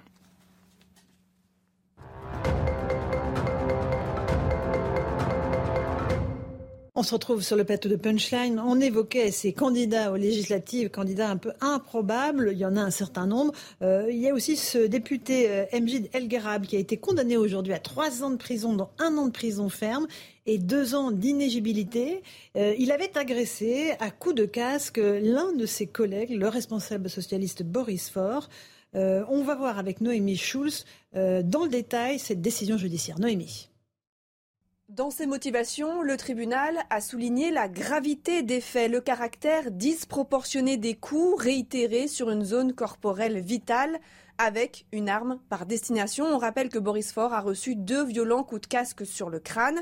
Les juges ont aussi souligné les lourdes séquelles pour la victime, d'où cette peine de trois ans de prison. Mais en raison d'un casier judiciaire vierge pour MJ Delguerab et d'une situation stable, eh bien, le député bénéficie de deux ans avec sursis et d'un aménagement euh, pour la partie ferme de la condamnation avec euh, détention à domicile et port d'un bracelet électronique. Une condamnation sévère, salué par Boris Faure. Grand soulagement parce que j'ai attendu euh, plus de 4 ans euh, euh, cette décision et en face j'avais une personne qui a continué et qui continue à mentir et à me calomnier. Donc la justice a fait son travail, elle l'a bien fait et elle me reconnaît comme victime et lui comme coupable. Il y avait un vrai besoin d'exemplarité dans la, dans la sanction et je crois que cette sanction judiciaire est exemplaire. À l'audience, MJ Delguerab avait affirmé avoir pris conscience de la gravité de son geste et ne toujours pas être capable de l'expliquer. Il avait aussi présenté ses excuses à Boris Faure. Il a la possibilité de faire appel, un appel suspensif qui lui permettrait euh, de se représenter et le cas échéant de rester député dans l'attente d'un nouveau procès. Merci beaucoup pour ces précisions. C'est ça qui est le plus euh, incroyable, Céline Pina, c'est qu'il il est resté député euh, et que là, honnêtement, il pouvait se représenter. Mais il y a même, bien sûr. Avant la peine d'inéligibilité. Tout à fait. Il y a même pire que ça, c'est-à-dire que non seulement il est resté député, mais euh, on lui a confié des missions sur les violences d'extrême droite, par exemple. Il a participé à une commission. Il a écrit un livre qui s'appelle Déconstruire la haine. Euh, il recevait régulièrement, à l'occasion de ses activités parlementaires, en tout cas, il a reçu au moment de la, sortie de son livre, des SMS extrêmement euh, encourageants d'Emmanuel de, Macron. Et là, juste avant cette, ce dernier épisode, il était en coordination, chargé de travail sur la réélection d'Emmanuel Macron, notamment auprès des Français de l'étranger, puisque c'est euh, le poste qu'il occupe. Bref, et il a été recueilli, personne ne lui a demandé de démissionner, il a été recueilli mhm. par un groupe appartenant à la majorité présidentielle. Et tout le monde lui disait, en gros, accroche-toi. Le problème, c'est qu'on se demande réellement comment est-ce que vous voulez ensuite être crédible quand vous allez vous attaquer à de véritables petits voyous dans la rue, dans les cités, à des trafiquants, euh, et, que euh, face à, de tels actes de violence, mhm. vous fermez les yeux parce que c'est un des vôtres. Est-ce qu'on est dans une logique clanique dans laquelle la notion de bien et de mal n'existe pas et tout est relatif? Il y a ce qui est bon pour mon clan et ce qui est mauvais pour, pour mon clan. Comment est-ce que la République en marche a-t-elle pu songer à reconduire cet homme à ce type de fonction?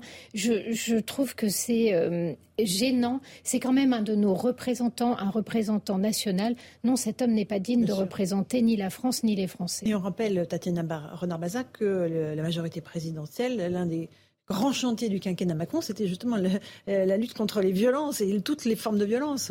on, voit le succès hein, euh, quand on voit l'augmentation des féminicides, euh, quand on voit le problème d'insécurité, on voit que c'est un, succès incroyable. Je suis très cynique là, mais c'est vrai qu'il y a un problème d'exemplarité. Il y a un vrai problème d'exemplarité que devrait impulser le président de la République. Et, cette histoire me rappelle, ce soutien-là me rappelle quand même le soutien qu'a eu, soutien indéfectible au début de l'histoire de l'affaire Benalla, euh, c'est peut-être pas un élu, mais c'est quand même la même, la même violence à laquelle on a pu euh, assister et le même soutien qu'a eu euh, Emmanuel Macron à, son sujet. Et donc c'est vrai qu'à un moment donné, il faut quand même se poser la question pourquoi est-ce que les Français ont tant de mal avec leurs élus? Pourquoi il y a un tel désamour? On l'a vu même avec les maires qui sont pourtant censés être les élus préférés des Français. Bah Parce qu'à partir du moment où on sent qu'il y a un fossé qui se creuse et qu'il y a un vrai problème mhm. euh, d'exemple qui n'est pas montré même au plus haut niveau, oui, ça pose un souci et, et, et le gap euh, se crée. Alexandre Devecchio, il y a un deux poids deux mesures, évidemment. Oui, la, première loi, c'était la, loi sur la moralisation de la vie euh, politique. Euh, et là, effectivement, Medjik Delgara n'a pas oublié de payer ses impôts. Euh, il a envoyé dans le commun, il hein, faut, faut, faut, faut, dire les faits, donc ce, ce, ce, ce, socialiste qui a fait une hémorragie cérébrale, donc il a fait le tuer. en réalité, donc je pense que la moindre des choses aurait été qu'il arrête de siéger au Parlement et qu'on l'oblige à rendre son poste de député. Donc là, il y a une responsabilité de, et un cynisme euh, de la majorité qui est vraiment euh, euh, condamnable. alors, on lui a retiré l'étiquette en marche, mais enfin bon, il continuait à siéger au sein de, de la majorité, à participer à des missions. Je crois qu'il a, il a fini chez Agir, qui, qui, qui, qui fait partie de la majorité. Et là, on était prêt soit le réinvestir, soit hypocritement à mhm. ne pas mettre de candidat euh, face à lui. effectivement, ça dit beaucoup de choses sur la volonté euh, d'Emmanuel Macron de combattre euh, l'insécurité, les violences au quotidien, quand il n'est même pas capable de le faire dans son parti et qui soutient quelqu'un qui a une attitude de voyou.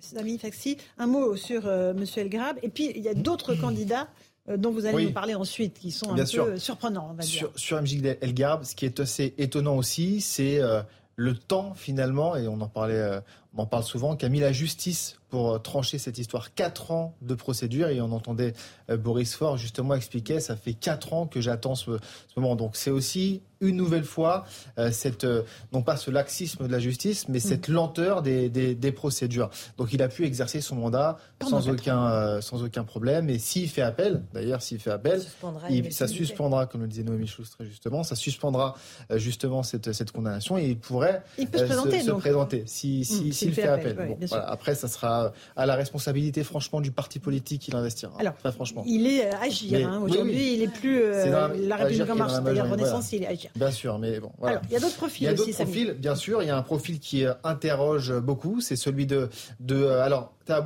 on on, en a, on en a parlé, les plus candidats, du coup, il s'est retiré euh, pour, pour des faits d'accusation d'agression sexuelle. Il y a euh, Bointan que euh, vous voyez juste à côté, qui est un député sortant de, de La République En Marche, qui était, selon nos confrères du Point, eh bien, soupçonné de relations, en tout cas d'ingérence par le, le, Parti communiste chinois. Donc, c'est quand même pas rien non plus. Madame Silla, qui, elle, était avant-hier à Aubervilliers et qui a été investie par La République en marche, alors même qu'avant-hier, il y avait un procès contre elle où elle était accusée par son ex-collaborateur d'harcèlement euh, moral et donc euh, elle n'est pas allée à ce procès, elle a préféré aller à l'investiture et elle a investi d'ailleurs par la République en marche. Renaissance, ça s'appelle maintenant. Par euh, Renaissance, il va falloir s'y faire. Jérôme Perrin, mhm. alors pour moi c'est un cas, ça c'est typique. Pareil, Renaissance. Hein. Renaissance, condamné pour violence conjugale, réinvesti par Renaissance, alors qu'Emmanuel Macron a répété à plusieurs reprises, mais pendant sa campagne, hein, il l'a dit, que l'égalité homme-femme allait être une nouvelle fois la grande cause de son quinquennat, on réinvestit quelqu'un qui a été condamné pour violence conjugale en 2020. Donc bon, voilà. Et puis euh, MJ Delgarab, on vient d'évoquer. Donc très franchement, c'est enfin c'est pas un cas isolé. Il y a une vraie question qui se pose aujourd'hui sur l'influence justement de certaines personnalités, de certains candidats qui n'arrivent pas à, euh, eh bien, euh, euh, comment dirais-je, à, se sortir en fait de ce de ce ciré politique. C'est, enfin, je trouve ça hallucinant. Céline Pina. Moi, je rappelle qu'on dit souvent aux gens, vous, avez les représentants que vous méritez. En fait, cet exemple montre que ce n'est pas vrai. Il y a un travail de tri qui doit être fait au sein des partis et qui doit amener à sélectionner les gens les plus exemplaires ou les meilleurs faits pour un travail particulier. Et là, ce qu'on voit, c'est que parfois, il peut y avoir une prime au cynisme, à la violence, euh, au, culot euh, et au refus de prendre ses responsabilités. Et ça, c'est extrêmement mauvais pour euh, la démocratie et pour l'investissement des électeurs. Donc non, on n'a pas toujours les, politiques que l'on mérite. Quand les partis font ce type de choix. oui, que on a les élites qu'on mérite Non, pas forcément. Ben oui. Parce que la responsabilité des partis aussi, bien, Tatiana bah, C'est évidemment la responsabilité des partis. On a vu quand même là avec l'affaire Tahabouaf dont vous parliez, Samy, euh, ils l'ont débranché euh, dès que le comité de suivi a été euh, saisi de ces accusations, ces trois accusations de violence sexuelle. Ils ont débranché sa candidature. Alors on dit il a, il a, il a retiré sa candidature. Je pense que on lui a demandé de retirer sa candidature débranché, je pense, euh, au regard de la gravité euh, des faits. Mais au moins, on, peut reconnaître, on peut reconnaître cette réactivité-là. Euh, oui, bien sûr, bien sûr. Mais on peut reconnaître cette réactivité-là euh, pour le coup, là, à Jean-Luc Mélenchon, qui euh, a tout de suite tweeté, alors qu'il avait euh, assuré son soutien, etc., a retweeté en disant voilà, je ne transige pas avec ça, etc. Et, et, et, et, j'ai, et, le NPA aussi, d'ailleurs, Philippe Poutou, c'est intéressant, qu'il a aussi mmh. beaucoup soutenu. Lui aussi s'est empressé de tweeter en disant voilà, je ne transige pas avec ça. Mmh. Et évidemment, on vous croit, les femmes qui, qui, qui l'accusaient. Donc, je pense qu'il y a une vraie responsabilité des mmh. partis d'être exemplaires en la matière, et que ce soit des affaires financières ou des affaires de violence sexuelle, etc. on ne peut pas euh, se permettre aujourd'hui d'avoir des représentants. Alors, en plus, ce que je trouve terrible, c'est que c'est pas comme c'était un parti qui qui avait pas c'est pas l'embarras du choix parce que je pense que c'est compliqué aussi parfois euh, d'arriver à trouver les 577 candidats, mais on sait que certains partis rament vraiment pour arriver à, essayer de présenter le plus possible de candidats dans les circonscriptions. Mais là, franchement, mm. ces partis-là, on peut pas dire qu'il n'ait pas l'embarras du choix et qu'ils puissent pas trouver des profils acceptables. Alors, un dernier mot, Zineb El Azaoui convoitait la, la, circonscription de Majid El Gharab. Euh, son profil a été jugé controversé. Bon, une combattante de la laïcité laïcité, survivante de, Charlie, Hebdo féministe. Apparemment, on préfère euh, un, profil, euh, un profil violent. J'ajoute qu'il ne peut pas y avoir la présomption d'innocence dans, dans, son cas. Certes, il a été jugé que maintenant, mais enfin, il a reconnu les faits, euh, il était filmé, donc il n'y avait aucun doute possible quant à Tahar Bouaf. Euh, je pense que vous êtes un peu complaisante là avec, la, avec les, insoumis parce que vous l'avez dit tout à l'heure, il y avait plein de raisons de ne pas prendre ce, candidat, son communautarisme, son antisémitisme euh, avant cela. Et en plus, on a l'impression qu'ils ont essayé de, le couvrir parce qu'ils étaient quand même au courant euh, des, faits d'agression sexuelle il y a quelques jours. et il, a, il a démissionné de lui-même et Jean-Luc Mélenchon l'a consolé, a expliqué que c'était à cause de, de la cabale des racistes contre lui. Donc franchement, l'attitude de la la France insoumise et, pas, très glorieuse non plus. Il avait déjà été candidat, mais il y, avait un vrai souci qui était sa condamnation face à Linda Kebab, mhm. qu'il traite euh, très clairement d'arabe de service. La, dame est policière parce que dans sa mhm. représentation, si vous servez l'État, vous êtes traître à votre race. Ce qui est quand même euh, déjà un positionnement politique extrêmement gênant. Et en plus, l'hypocrisie, c'est de dire ah oui, mais il a été condamné pour injure publique. ils oublient juste que c'est injure publique à raison de l'origine, ce qui est quand même franchement très propre de l'injure raciste. Donc il y avait largement de quoi le débrancher bien avant, euh, même s'il pouvait nier, euh, par exemple, les liens euh, avec en partie des figures islamistes, etc. Même admettons que ça, mm. ils aient choisi de ne pas le voir, au moins la condamnation aurait dû arrêter le jeu. Un tout dernier mot, Tatiana Oui, de façon plus générale, il y a quand même une vraie question à se poser sur la façon dont sont choisis les candidats. On a vu le problème. Ces alliances parfois contre nature ou complexes, par exemple au sein de Renaissance, où on essaye de faire cohabiter différentes sensibilités, etc., imposent du coup non pas forcément de mettre les meilleurs ou les plus méritants dans ces circonscriptions ou ceux qui pourraient gagner. On a vu le cas par exemple de la socialiste qui se met Daniel Simonet Fassel euh, dans le 20e, mm. dans la 20e circonscription. C'est vrai que non, c'est le 20e. C'est vrai que c'est un souci parce qu'en fait, on, fait, on, essaie de ah récompenser. D'ailleurs, chez, chez Emmanuel Macron, c'est le cas aussi. On voit bien qu'il y a une partie des technos qui sont récompensés par rapport aux politiques. C'est un souci. Merci à tous les on se retrouve dans un instant sur Europe 1 et sur CNews. À tout de suite. Il est 18h. Bienvenue si vous nous rejoignez à l'instant sur CNews. Dans un instant, nos débats de punchline, mais tout de suite le rappel des titres de l'actualité avec Isabelle Piboulot.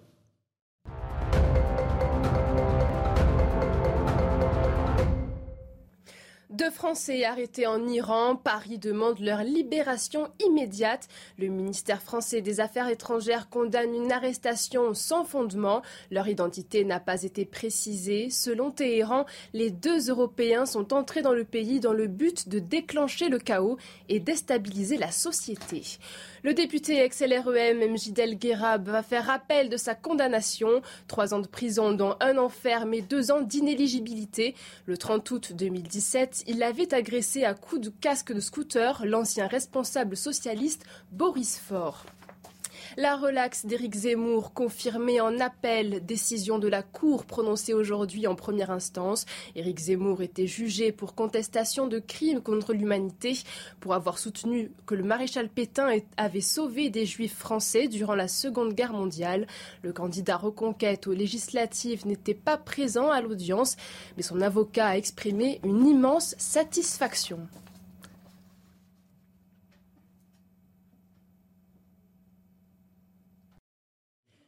Et bienvenue si vous nous rejoignez à l'instant sur Europe 1 et sur CNews. On est dans les débats de Punchline. On va évoquer la situation en Ukraine tout d'abord. Nous sommes avec Tatiana Renard-Barzac, journaliste politique. Bonsoir à vous. Charles Consigny est là, avocat. Bonsoir. Bonsoir. Vous êtes aussi candidat aux législatives sous l'étiquette Union de la droite et du centre. Jean-Sébastien Ferjou, bonsoir. Fondateur du site Atlantico et Céline Pina, fondatrice euh, de Vivre la République. On commence par l'Ukraine avec Moscou qui hausse le ton après que la Finlande ait clairement exprimé son intention d'entrer rapidement dans l'OTAN. Cela représente assurément une menace pour la Russie, selon le Kremlin, qui promet des mesures en rétorsion si cette demande d'adhésion euh, se poursuivait. La France, de son côté, affirme par le biais de l'Élysée soutenir pleinement le choix souverain de la Finlande. On voit que là, le ton monte à nouveau autour de cette question de l'adhésion euh, de la Finlande à l'OTAN. Ce serait un casus belli euh, pour la Russie ou pas, Jean-Sébastien Ferjou? On ne on va pas sur un scénario à l'Ukraine bis, parce que la Finlande avait un statut très à part, mais elle a une grande frontière commune avec la Russie. Oui, 1300 km 1300 de frontière commune avec la Russie, effectivement. Je ne crois pas que la Russie ait les moyens militaires de se permettre un nouveau casus belli. Donc maintenant que ça les mécontente, c'est une évidence. Ça fait longtemps que la Russie faisait savoir que si euh, la Finlande et la Suède, d'ailleurs, parce que la Suède est concernée aussi, devaient rejoindre l'OTAN, ce serait considéré comme une ligne rouge, et notamment sur la dénucléarisation euh, de la Baltique, parce que jusqu'à présent, la Russie s'était engagée à respecter justement la neutralité de la Baltique. Donc ça peut changer les équilibres, mais il y a beaucoup de choses qui changent très vite. Hein. Regardez l'accord mhm. qui a été signé euh, hier entre le Royaume-Uni et euh, la Suède, justement, un accord de défense avec euh, assistance mutuelle mhm. Mhm. si l'un ou l'autre des deux pays sont, sont attaqués. Les rapports changent très vite et il change aussi selon un point de vue qui correspond pas toujours à celui qu'on a depuis Paris, et notamment quand Emmanuel Macron parle d'Europe de la défense, parce qu'on voit bien qu'il y a différentes visions qui s'opposent en Europe sur l'avenir, et que la mhm. vision française de l'Europe de la défense, en réalité, n'intéresse pas grand monde. Ce qui intéresse la plupart de nos alliés, ce sont soit des vraies alliances militaires, soit mhm. l'OTAN, mhm. mais pas une Europe de la défense. Absolument. Et on voit que et l'Allemagne et la France, Charles Consigny, se positionnent très clairement aux côtés de la Finlande. Est-ce qu'elle prend un risque, euh, la Finlande, en réclamant assez vite, en fait, euh, l'adhésion à l'OTAN? Non, je pense pas. Je pense au contraire qu'elle pousse son avantage. On a, on a quand même le sentiment que cette invasion de l'Ukraine est une catastrophe euh, pour les Russes, est une débâcle. D'abord pour les euh, Ukrainiens. Pour les Russes. Non, mais je veux dire, par rapport à la décision qui a été prise par le pouvoir russe de, de faire cette euh, guerre, elle se retourne contre eux d'une manière assez spectaculaire. On s'aperçoit qu'en fait, l'armée russe n'a pas les moyens qu'elle pensait avoir ou qu'elle prétendait avoir. on s'aperçoit que ce qui devait être un conflit rapide est en fait un conflit qui s'enlise. Et on s'aperçoit aussi que euh, finalement l'Ouest, euh, l'Occident, euh, se, se, fait bloc contre cette invasion, que Biden, qu'on pensait Kakoshim, en fait, se montre extrêmement vigoureux et avec beaucoup de poigne et surtout, il ne mégote pas dans ses décisions. il n'y a pas d'atermoiement, il y a une fermeté et un volontarisme chez Biden qui était sans doute, enfin, qui était un peu inattendu. Et il y a des Russes qui sont un peu désemparés quant à la réponse qu'ils peuvent donner aux livraisons d'armes euh, et de matériel par les Occidentaux, puisque autant si on envoyait des hommes, euh, ils pourraient dire qu'on entre dans une guerre totale et répliquer très durement, autant le fait d'envoyer simplement du matériel les met dans une situation où ils peuvent pas euh, réagir avec la même virulence qu'ils le feraient si on s'engageait davantage. Donc voilà, moi c'est le, ce que je retiens de ça, c'est ça. C'est aussi la force de l'OTAN.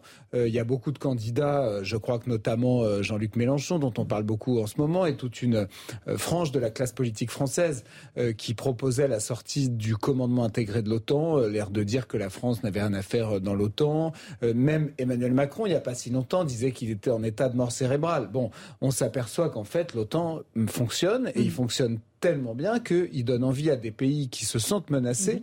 de le rejoindre. Donc, on pense évidemment aux Ukrainiens qui vivent les horreurs de la guerre. Il y avait récemment, on a commémoré récemment le, 8 mai 45. Euh, moi, je, je, trouve qu'à ce moment-là, on pense, c'est à eux qu'on pensait. On doit les aider, mais on doit voir aussi que la réponse euh, occidentale, finalement, elle, elle ressort euh, forte dans cette crise. Mhm. Céline Pina, sur cette volonté de la Finlande d'adhérer à l'OTAN face à la menace russe.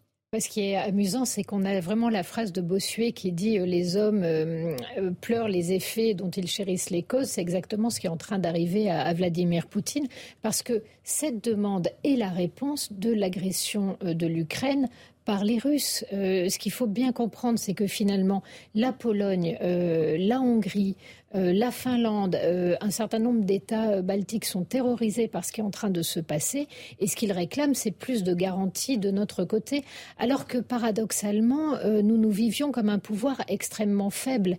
Et aujourd'hui, le fait que l'Amérique ne recule pas, qu'elle envoie énormément de matériel, compense la faiblesse militaire de l'Europe et fait que finalement, les Finlandais, un certain nombre de pays, demandent à l'OTAN de les protéger.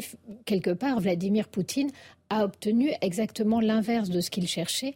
Et pourquoi aussi ces livraisons d'armes fonctionnent? C'est parce qu'on a les Ukrainiens sur place. Parce que pour battre les Russes, à un moment donné, on ne peut pas se contenter uniquement de drones ou de, de, bombardements. Il faut des hommes et il faut y aller. Euh, une ville, ça se gagne ou ça se défend quasiment à la baïonnette. Et les Ukrainiens sont là. Donc c'est vraiment euh, une union pour lutter contre cette agression russe qui fonctionne très bien et qui est en train de démontrer que cette Europe euh, qui était finalement méprisée par Vladimir Poutine se révèle alors, on a de grandes faiblesses. Il est évident que militairement, on est mis aussi, euh, j'allais dire, en face de nos limites. Mais dans l'idéal que nous portons, il y a encore des gens qui sont capables de mourir pour une certaine Europe. Pas l'Europe de Bruxelles, mais pour une idée de ce qui nous unit en tant que démocrates, en tant qu'amateurs de la liberté, etc. Et je trouve que ça a de l'allure. Je ne serais pas, non, simplement, je vous laisse parler, je, ne veux pas, mais simplement, je, pour moi, il n'y a pas de faiblesse de l'Europe sur le plan militaire. Euh, si vous additionnez l'armée euh, française et l'armée anglaise, qui malgré tout, euh, malgré la sortie de l'Union, malgré la sortie de l'Union européenne, reste un grand pays européen. si vous additionnez ces deux armées, vous avez un, des armées qui sont extrêmement performantes. L'armée française, c'est une armée qui peut, qui peut se déployer. oui, d'accord. Les rapports parlementaires ont montré qu'on pouvait tenir. Attendez, pas tous en même temps. On avait deux semaines de munitions pour un conflit face à un conflit. On est incapable d'intervenir dans certains pays si on n'a pas le parapluie américain. On a du mal à ramener nos soldats du Mali parce qu'on n'a pas le matériel, ne serait-ce que les outils de transport, les avions de transport pour le faire, et qu'on a du mal à louer ces avions-là. Donc il faut regarder la réalité, et cette réalité, elle est portée euh, réellement par toutes les interventions que font les chefs d'état-major quand ils sont interviewés euh, au moment justement du budget de la défense, et c'est expliquer certains non, D'accord, mais c'est réel. Non, mais c'est vrai ce que vous dites. Après, les chefs d'état-major, c'est leur euh, job en quelque sorte, mm. réclament toujours plus de moyens, plus de budget pour l'armée, ça ne varie jamais d'un chef d'état-major à l'autre. Simplement, moi, je voudrais, j'aime bien aussi que parfois on dise ce qui marche quand même bien en France, et je trouve que notamment euh, l'armée, ce qu'on a fait au Mali, ce qu'a fait l'armée française au Mali, sur un territoire absolument gigantesque, ce qu'elle a réussi à contenir d'islamisme, etc. C'était, ça a été une opération qui était quand même mm. exceptionnelle. Donc, on a, on a quand même, on est sur le plan militaire. Certes, on peut se, se, on peut toujours euh, s'améliorer. Il faut plus de budget, etc. Mais entre le nucléaire, la capacité de notre armée, c'est valable pour nous, c'est valable pour les Anglais. On n'est pas non plus à la remorque du monde, loin de là. Et on voit que nous, au moins, on a des sénateurs et des, représentants de parlementaires qui disent la vérité, qui donc qui alertent euh, quand euh, quand il y a quand il y a besoin. Euh, en Russie, vraisemblablement, il y a eu tout un discours officiel qui était très loin de la réalité. On va faire une toute petite pause. Je vous passe la parole dans un instant à ce sujet précisément, Tatiana Renard-Barzac. On verra ce qui se passe du côté du Mariupol avec cette résistance héroïque et désespérée des combattants ukrainiens. Visiblement, un accord a été trouvé avec Moscou pour évacuer un certain nombre d'entre eux qui sont blessés. Et on verra encore une fois que certains de ces militaires ukrainiens euh, lancent un appel en direction du milliardaire américain Elon Musk. A tout de suite sur CNews et sur Europe 1. À tout de suite. Une circonscription, il y a des 18h15, si vous nous rejoignez à l'instant sur Europe 1 et sur CNews, tout de suite le rappel des titres de l'actualité avec Isabelle Pibolo.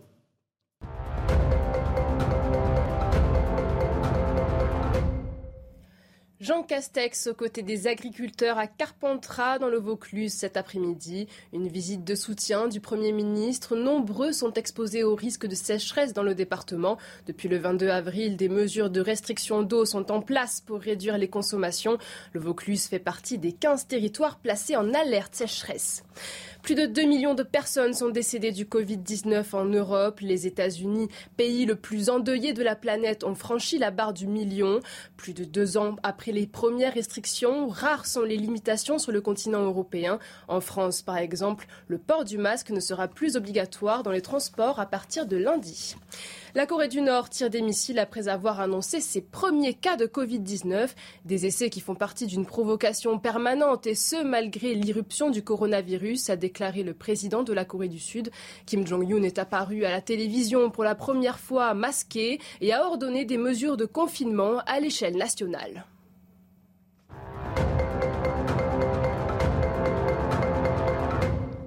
On se retrouve dans Punchline pour évoquer euh, ce qui se passe en Ukraine. On a parlé de la Finlande qui souhaite atterrir rapidement à l'OTAN. Et pendant ce temps-là, la guerre se poursuit bien sûr sur le sol ukrainien pour le 78e jour consécutif, avec toujours la résistance héroïque des combattants de Mariupol, retranchés dans l'usine d'Astoval. Ces derniers, ces militaires ukrainiens, ont d'ailleurs lancé un appel à l'aide désespérée en direction du milliardaire américain Elon Musk. Récit d'Arthur Muriot. Ils sont encore plus d'un millier de soldats ukrainiens retranchés dans les entrailles de l'usine Azovstal de Mariupol. Parmi eux, le commandant de marine Seri Volina. Dans un tweet, il appelle Elon Musk, le patron de Tesla, à les aider pour quitter les lieux. Elon Musk, les gens disent que vous venez d'une autre planète pour apprendre aux gens à croire en l'impossible. Nos planètes sont proches l'une de l'autre, comme je vis là où il est presque impossible de survivre. Aidez-nous à sortir d'Azovstal vers un pays médiateur. Si ce n'est pas vous, alors qui? Donnez-moi un indice. Le commandant n'en est pas à son premier appel à l'aide. En avril, il avait écrit une lettre au pape lui demandant de sauver les civils. Il décrivait alors un enfer sur terre en parlant de la situation dans la ville de Mariupol. Pour le moment, Elon Musk n'a pas répondu au major Volina. Toutefois, l'homme le plus fortuné du monde est déjà venu en aide à l'armée ukrainienne. Début mars, sa société SpaceX a fourni à l'Ukraine des installations pour utiliser son réseau satellite Starlink, permettant une connexion Internet rapide, un atout communicationnel non négligeable en période de guerre. Voilà, et on apprend que, Moscou euh, est en train de discuter avec l'Ukraine de l'évacuation de 38 soldats ukrainiens grièvement blessés en échange de prisonniers russes euh, qui sont capturés. Euh, on voit que ces tractations sont très difficiles, Charles Consigny, euh, parce qu'évidemment, il ne manque plus que cette Assyrie, Azovstal, pour que Mariupol soit complètement aux mains des Russes. Moi, écoutez, le sentiment que j'ai malgré tout, je, lisais récemment un article du Monde qui parlait de de, l'enthousiasme, voire de la d'une certaine euh, fièvre aux États-Unis euh, sur une possible victoire de l'Ukraine. Euh, j'ai quand même le sentiment que les Russes s'enlisent en Ukraine et que ce qu'on croyait au début, à savoir que le rouleau compresseur russe allait finir par, par passer, par tout écraser sur son passage, en fait ne se, ne se produira pas. Donc je ne veux pas faire mon, mon Jacques Attali et faire des, prévisions euh, qui, qui, peuvent s'avérer hasardeuses. Mais j'ai quand même le sentiment que cette guerre ne se passe pas. Euh, comme, euh, comme, Vladimir Poutine l'aurait souhaité. J'observe d'ailleurs une il semble qu'il y ait une très grande fébrilité euh, au sein de, de, des instances dirigeantes russes. Euh, et euh, au contraire, il y a un Zelensky qui tient, il y a une communauté internationale qui est soudée, il y a des sanctions qui en fait fonctionnent et qui sont pas anodines. Donc c'est un conflit qui est quand même intéressant de ce point de vue-là et qui peut-être va se révéler être une, une catastrophe pour les vues euh, qui pouvaient être mm. celles avant de Vladimir Poutine de s'étendre et de, d'étendre un empire russe. En tout cas, euh, sur Sébastien Ferjou, Vladimir Poutine a annoncé un certain nombre de mesures de soutien à l'économie russe pour faire face aux sanctions internationales qui petit à petit commencent à porter évidemment leurs fruits. Oui, effectivement, parce que jusqu'à présent, l'économie russe a résisté. On le voit notamment avec le rouble, ce qui montre que les marchés n'ont pas perdu toute confiance malgré tout dans l'économie russe, mais parce que pour l'instant, il fonctionne sur les réserves. La Banque centrale russe avait quand même des réserves. Alors beaucoup de celles qui étaient placées à l'étranger ont été gelées. Il y a quand même celles qui étaient euh, en Russie à proprement parler. Mais l'impact des sanctions n'est jamais automatique, n'est jamais immédiat. D'ailleurs, de ce point de vue-là, j'ai entendu Joseph Borrell, le chef de la diplomatie européenne, dire qu'il faudrait geler enfin pas gelés, ils sont déjà gelés, mais prendre les, les avoirs russes justement hmm. pour euh, les saisir pour financer la reconstruction de l'Ukraine, moi je trouve que c'est une très mauvaise idée. Non pas qu'il ne faille pas se préoccuper de la reconstruction de l'Ukraine, mais à partir du moment où on met en cause hmm. la stabilité du système juridique international, à ce compte-là, d'autres États peuvent aussi euh, nous le faire selon, selon, leurs critères à eux. Donc il me semble que c'est jamais très habile de hmm. s'engager dans ce type de réflexion-là. Mais oui, bien sûr, regardez la production pétrolière russe, elle a d'ores et déjà baissé parce que sans les grandes entreprises occidentales, les Russes n'ont pas la technologie pour faire tourner beaucoup de choses. Il fonctionne avec beaucoup de solutions logicielles occidentales, avec Oracle, avec Microsoft, etc. Quand vous enlevez ces solutions-là, ça ne marche plus. Alors c'est un peu comme quand vous mettez plus à jour euh, votre mm. ordinateur. Hein, c'est pas instantané mais ça va quand même relativement vite. Et si les Chinois devaient se substituer aux Occidentaux, ça se fait pas en trois mois. Il faudra un minimum 18, 36 mois. Et ça, euh, c'est un temps dont l'économie russe ne dispose pas. En revanche, il y a un autre point. Oui, militairement, les Ukrainiens, finalement, peuvent avoir un espoir raisonnable de repousser les Russes. Mais leur économie, elle, elle est asphyxiée. Et le blocage des ports ukrainiens, c'est Là, c'est un vrai point de faiblesse pour l'Ukraine. Et avec euh, un problème d'alimentation et d'exportation de blé dans les mois. Mais pour les Ukrainiens. Pour les Ukrainiens et pour ceux qui, euh, les pays qui euh, achètent le blé. C'est une vision un petit peu romanesque de la guerre, c'est-à-dire que quand on nous parle de blitzkrieg, c'est ce dont on nous a parlé au départ, on oublie que par exemple la, la blitzkrieg allemande, les Allemands alignent plus de 3 millions et demi de, de, personnes pour envahir la France, qui est largement plus petite que l'Ukraine. Là, c'est une armée de 150 000 personnes. Donc, c'est peut-être pas si étonnant qu'il n'ait pas pu conquérir un tel espace euh, en deux mois. En revanche, euh, ce qui est un peu ennuyeux, c'est que dans le Donbass, euh, tout au long de, justement de, de, la mer, dans tous les territoires qui étaient visés au départ, là, l'armée russe, même si elle est à la peine, elle contrôle quand même ces territoires. Elle paraît avancer. Elle est en train d'avancer sur sur Mariupol. Et il semblerait qu'en tout cas, une partie de ces objectifs soit atteint ou en passe d'être atteinte. Donc la question, c'est finalement, quand on dit l'Ukraine peut gagner, qu'est-ce qu'on entend par là? Est-ce qu'on entend une sorte de fantasme qui serait de dire non seulement elle va repousser les Russes, mais elle peut même rentrer sur leur territoire, ce qui, à mon avis, n'est pas du tout le cas, c'est pas ce que souhaite Zelensky. ou alors, est-ce qu'on est en train d'assister à une façon de grignoter petit à petit l'Ukraine euh, comme ça s'était passé pour la Crimée, on reste en Crimée, on attend que ça se calme, on prend un autre petit bout, on attend que ça se calme, mais ça peut être on attend 3-4 euh, ans et on recommence. Ce qui est compliqué à gérer et qui crée des tensions euh, qui risquent pas de s'éteindre du jour au lendemain. Donc moi, je me pose quand même beaucoup de questions sur la, le vrai état de cette guerre. Mhm. C'est vrai qu'on on, voit notamment la stratégie des Russes de détruire les moyens, les, les outils, les récoltes de blé, par exemple, les moyens de production euh, agricole et surtout les moyens de transport pour éviter justement de, pouvoir les exporter. Donc on voit combien aussi il y a une, le souci de justement venir tuer au cœur de l'économie euh, ukrainienne. Et je pense que Vladimir Poutine a sous-estimé trois choses très importantes. D'une part, euh, la résistance et la résilience du peuple ukrainien.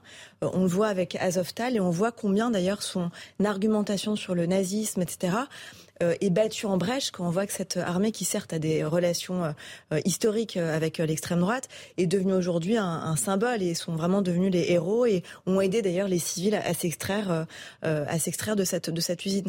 Deuxième chose, il a sous-estimé la, la, la capacité en effet européenne et occidentale à s'allier parce que c'est vrai qu'on a trop souvent tendance à se diviser et à s'écharper à s'allier et il est même arrivé à, à, à faire un exploit, c'est à qu'on sort de la finlandisation justement et qu'on sort de la neutralité de la Finlande et de la Suède. C'est quand même un exploit euh, dingue quoi. Donc en fait il a fait tout l'inverse de ce qu'il voulait faire mmh. euh, et, et, en ayant commencé en expliquant que justement l'Ukraine voulait euh, peut-être adhérer à l'OTAN, que c'était un souci pour lui, il va se retrouver là avec 1400, 1350 kilomètres de frontières avec l'OTAN mmh. peut-être dès dimanche. Euh, parce que la décision est attendue dimanche. Donc c'est vrai que euh, euh, on voit là le désastre. Et puis je ne parle pas du moral des troupes. On a beaucoup de témoignages aussi sur les troupes russes qui voient nombre des leurs tués au combat, blessés, certains qui rendent les armes ne veulent pas, ne veulent plus se battre. Euh, et, euh, et, on a vu aussi le déni absolu euh, lors des commémorations du 9 mai face aux familles aussi, face aux familles qui ont perdu les leurs, leurs enfants, leurs mmh. petits-enfants.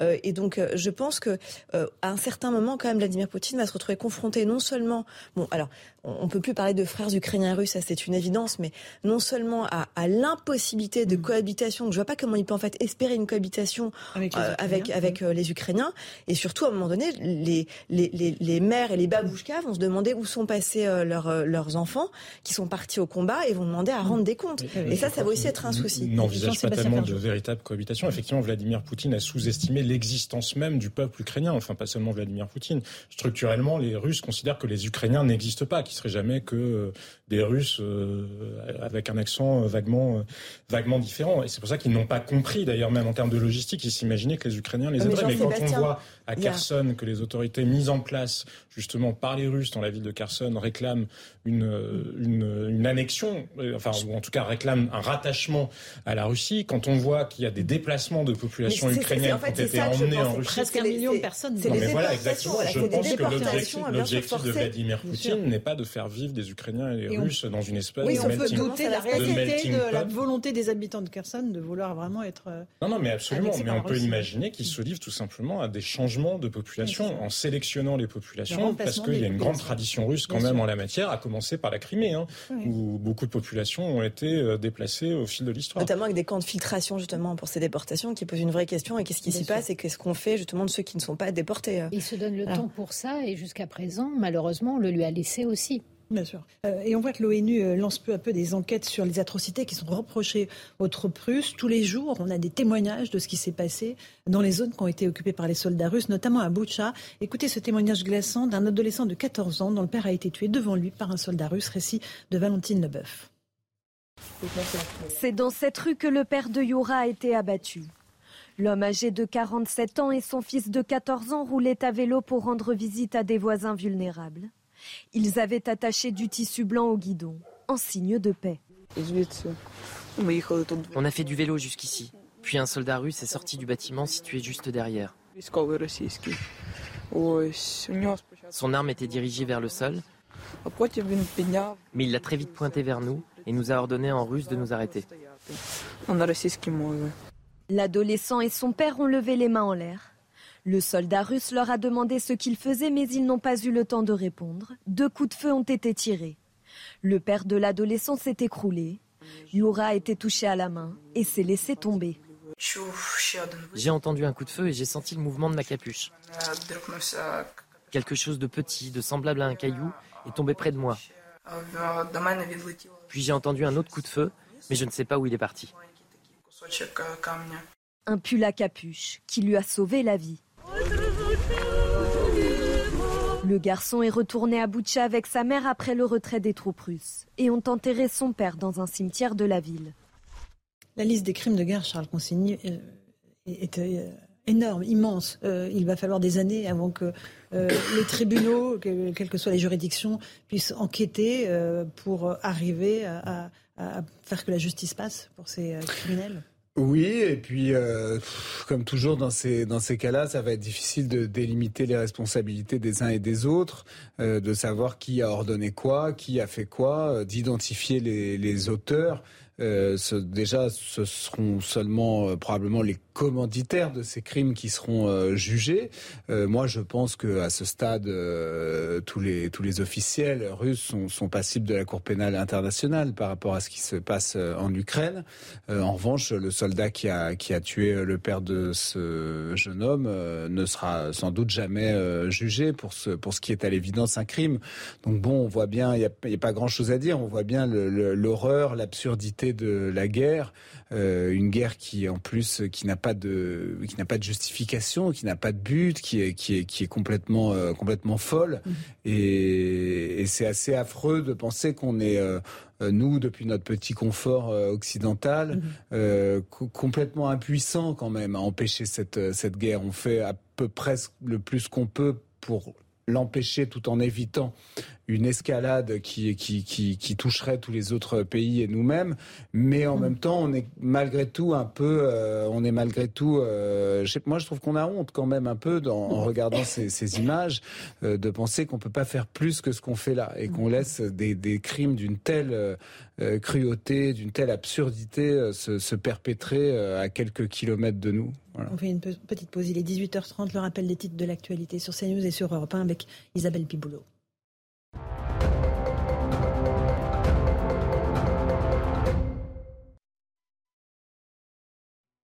Vladimir Poutine veut rassurer les marchés et les Russes. Il s'est exprimé dans la journée. Selon lui, la Russie se porte bien, même s'il ne nie pas l'inflation qui grimpe dans le pays. Vladimir Poutine précise que des mesures sociales seront mises en place pour atténuer les sanctions internationales. À Grande-Sainte, dans le Nord, le gérant d'une mosquée poursuivi pour blanchiment. Le gestionnaire de la mosquée Al-Houda sera jugé en juillet pour abus de confiance, blanchiment de fraude fiscale et escroquerie aux prestations sociales. Âgé de 47 ans, l'homme faisait l'objet depuis plusieurs mois d'une enquête préliminaire portant sur le financement opaque de deux biens immobiliers. En Isère, la disparition d'une jeune femme élucidée 36 ans après un homme de 56 ans a été mis en examen pour enlèvement, séquestration et meurtre.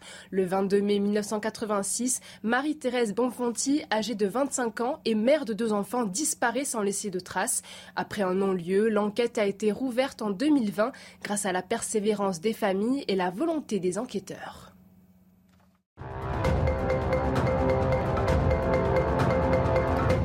On va faire une toute petite pause sur CNews et sur Europe 1. On se retrouvera dans Punchline. On parlera des législatives, 12 euh, et 18, 19 juin prochain, avec Eric Zemmour qui a décidé de se présenter dans la quatrième circonscription du Var. On sera sur place dans un instant. À tout de suite. On se retrouve en direct dans Punchline sur CNews et sur Europe 1. On va s'intéresser maintenant aux élections législatives. On est à quelques encablures désormais du vote, les 12 et 19 juin prochains. Éric Zemmour sera finalement candidat dans le Var, dans la quatrième circonscription. Une réunion est organisée ce soir à Cogolin, euh, où se trouve euh, notre envoyé spécial Gauthier Lebret avec Stéphanie Requier. Bonsoir à tous les deux. Euh, le candidat Éric Zemmour doit prendre la parole d'ici quelques instants, Gauthier? Oui, il a une petite demi-heure euh, de retard, euh, Laurence. On vous avait prévenu euh, eh qu'il prendra la parole aux alentours de, 18h. Il est donc 18h30, une petite demi-heure de retard. On ne sait pas précisément à quelle heure il va arriver, mais ses soutiens sont déjà là. Plusieurs dizaines de personnes eh bien, qui entourent la scène où Éric Zemmour va prendre la parole sur cette plage des Marines. Ça ne s'invente pas, plage des Marines. Marine Le Pen qui est justement eh bien, arrivée en tête dans cette circonscription au premier tour avec plus de 30%. Éric Zemmour lui a fait le double de son score national, à peu près 15%. Et puis il y a cette ville de Saint-Tropez qui est euh, très euh, symbolique où Eric Zemmour a fait 22%, l'un de ses meilleurs scores à l'échelle nationale. C'est aussi pour cette raison eh bien, qu'Éric Zemmour a décidé d'être parachuté ici. C'était devenu très compliqué pour lui de ne pas se lancer euh, dans, sa, dans la bataille des législatives. Samedi dernier, en marge eh bien, d'une journée de formation avec les candidats Reconquête, certains râlaient de ne pas voir eh bien, les cadres du parti justement se lancer dans cette bataille des législatives. On sait eh bien que Gilbert Collard n'y va pas, que Marion Maréchal n'y va pas. On ne sait toujours pas si Guillaume Pelletier, député sortant du Loir-et-Cher, va se représenter euh, dans cette circonscription. Mais Éric Zemmour, lui, a donc décidé eh bien, de franchir euh, le pas. On l'attend donc dans les toutes prochaines minutes. Et demain, il sera sur un marché au contact de la population. Ses équipes nous expliquent qu'il vient, il va rester dans sa circonscription, dans cette circonscription où il se déclare donc candidat aujourd'hui et fera eh bien, quelques allers-retours vers la capitale. Merci beaucoup Gauthier Le Prêtre sur place avec Stéphanie Rouquier, Tatiana Renard-Barzac. C'était impossible pour Éric Zemmour de ne pas être candidat. Il fallait qu'il aille mener la bataille en première ligne. C'était compliqué. C'est à la fois c'est courageux de le faire parce que rien n'indique euh, une victoire et ça semble plutôt assez euh, compliqué euh, pour lui. Et, d'ailleurs plusieurs personnes, personnes, plusieurs cadres n'ont pas voulu se présenter justement par peur de perdre une seconde fois parce que l'échec a quand même été cuisant lors de la première tentative lors de la présidentielle. Mais, mais c'est vrai que c'était compliqué pour lui de mener la bataille des législatives sans être lui sur le terrain et puis sans être élu, parce que ça apporte évidemment une légitimité dont il se, va se, pouvoir se prévaloir le cas échéant s'il était élu, qui lui donnera une certaine force. Euh, évidemment que rester à la tête d'un parti, euh, qui plus est en plus avec des, des, des, des velléités autour de lui de pouvoir. C'est-à-dire qu'on voit bien aussi ce qui est en train de se dessiner autour de lui. on voit bien que Mario Maréchal ne va pas rester en l'ombre ad vitam aeternam. Mmh on voit bien que certains ont, des appétences euh, et un appétit euh, assez euh, aiguisé pour 2027. Donc c'est vrai que ça semble compliqué. À la fois, il n'est pas non plus complètement kamikaze, c'est-à-dire qu'il est quand même, il a choisi une circonscription où il n'y a pas trop de risques pour lui. C'était soit Paris, soit le Var. Il a regardé là où il y avait plus de 20% lors de lors de la dernière présidentielle, donc c'était pas non plus trop risqué. on a aussi beaucoup mis en avant le fait qu'il avait des racines méditerranéennes, qu'il est là-bas depuis plus de 20 ans. Bon, ça doit aussi sûrement être très agréable de faire campagne dans le Var, mais, mais cela dit, c'est là où il a fait ses meilleurs scores, donc mhm. il a raison d'aller là. Euh, et à la fois, euh, euh, on voit qu'il n'y a pas beaucoup d'engouement autour de lui, même dans ses troupes. beaucoup disent bon bah en fait il risque quand même d'y avoir un échec. Regardez, à la fois c'est pas mhm. si grave comme vous disiez tout à l'heure. Je crois que c'était vous, Céline, qui disiez.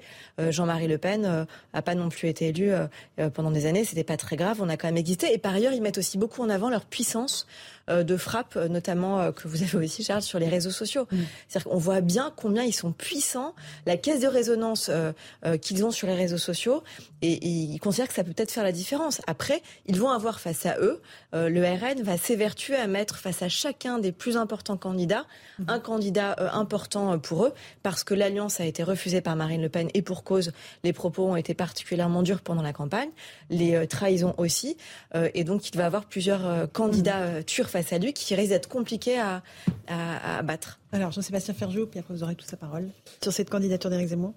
Oui, je crois qu'il y a une habileté dans le choix de la circonscription qui a été mûrement réfléchie. C'est-à-dire que c'est pas la circonscription où Éric Zemmour a fait le meilleur score euh, à la présidentielle. En revanche, c'est une circonscription où et lui qui a dû faire 14%, 14,7. Voilà, 14,7. Et Marine Le Pen qui a fait un score bien supérieur. 32,2. Euh, exactement.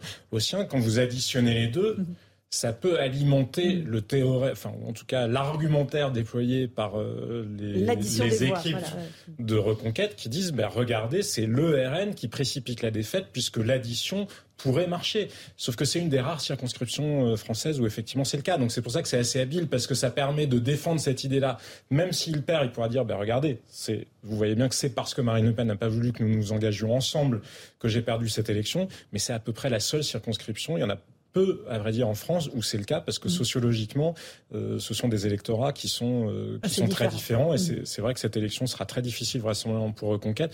Mais il lui a été difficile aussi pour le parti. Il faut rappeler quand même qu'il y a plus de combien 180 000 personnes donc, qui ont rejoint ce parti-là.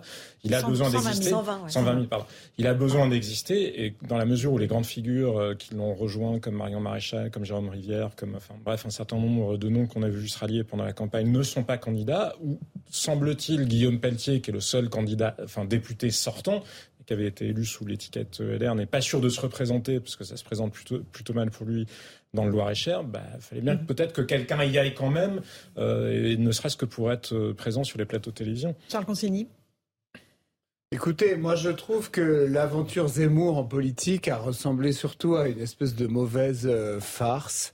Euh, je trouvais ah, que. 7%, euh, bah écoutez, je, je, moi Je n'oserais pas vous rappeler le score de votre candidate. Oui, mais. Je ne sais pas comment vous dire. Nous, il y avait, il y avait malgré ce qui s'est passé, une démarche sérieuse, des propositions sérieuses, vérifiées, chiffrées. Euh, il n'y avait pas d'obsession euh, mortifère comme il y a, je trouve, chez, chez Eric Zemmour, qui est quand même complètement obsédé par euh, l'immigration d'une manière. Un sujet qui a été totalement absent non plus des, discours des LR. Bah oui, mais pas avec le même niveau. Si vous voulez, j'ai trouvé qu'il y avait presque un côté pathologique chez Zemmour. et donc, et, j'ai eu le sentiment aussi que les gens qui l'ont rejoint partageaient en fait cette cette obsession malsaine et, et, et, folle un peu et que donc ça faisait une espèce de rassemblement de gens euh, euh, qui, je sais pas comment dire, qui, ont, besoin de prendre des vacances. Donc euh, là, ça aurait peut-être été l'occasion pour eux de, le faire. Après, je, voilà, moi, je, je crois franchement que Éric Zemmour nous a fait vivre une espèce de bégaiement un peu triste de l'histoire. Euh, j'ai détesté euh, toute sa phase sur euh, Pétain qui aurait protégé les Juifs en 40. Enfin, ce genre. relaxé aujourd'hui par la justice. Alors il a été, il, a été considéré que ça relevait pas du pénal. Très bien, c'est aussi la liberté d'expression. et puis je connais pas le, détail de la décision de justice, mais c'était quand même sordide et, et, nous faire vivre collectivement pendant pendant pendant plusieurs mois les, les, les, obsessions de cet homme qui, qui, qui voilà. Qui, moi je trouvais ça assez navrant, franchement.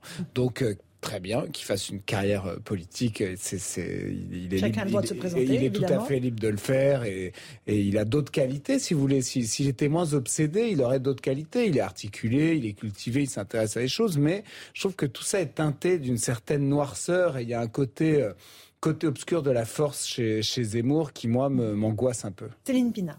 Sur cette je pense qu'en fait, en, début de campagne, il a amené quelque chose. Il a amené euh, peut-être des sujets que les autres politiques mettaient sous le tapis et dont les Français avaient envie d'entendre parler, et peut-être une dimension, euh, un rapport à l'histoire qu'on pouvait critiquer vraiment sur le fond, mais au moins, au moins y en avait-il un, et euh, peut-être un rapport aussi à la civilisation qui a complètement déserté le, discours politique, et ça lui a permis en fait de faire irruption dans cette campagne, voire de l'animer pendant quelque temps, à un moment où tout le monde était en retrait, où le président en tout cas était occupé à, d'autres affaires extrêmement sérieuses et n'était pas encore dans les, dans les logiques de campagne. Donc il a eu le mérite de faire vivre cette campagne, de faire vivre certains sujets, mais aujourd'hui il se heurte à la réalité qui est que quand on veut créer un parti quand on veut exister, il faut aussi être incarné territorialement. Et cette incarnation territoriale, quand on voit que le Rassemblement national, depuis euh, des années et des dizaines d'années qu'il s'y essaie, n'y arrive toujours pas, mmh. euh, faute peut-être d'investir, parce que le grand danger est qu'on peut toujours se mettre à exister tous les cinq ans en criant au loup euh, sur des périodes électorales particulières, si on n'arrive pas à en faire un levier et à s'inscrire sur les territoires, sincèrement, on ne bouge pas les lignes. Et donc la mm. question, c'est aujourd'hui, est-ce qu'il veut jouir de lui-même Auquel cas, il peut s'amuser à ce genre de choses. Est-ce qu'il veut construire un véritable parti? Auquel cas, ça va être beaucoup plus compliqué. Et c'est sans doute pas en commençant par des échecs électoraux au moment des législatives que la construction sera simple. 18h45 euh, sur Europe 1 et sur CNews, le rappel des titres de l'actualité avec Isabelle Piboulot.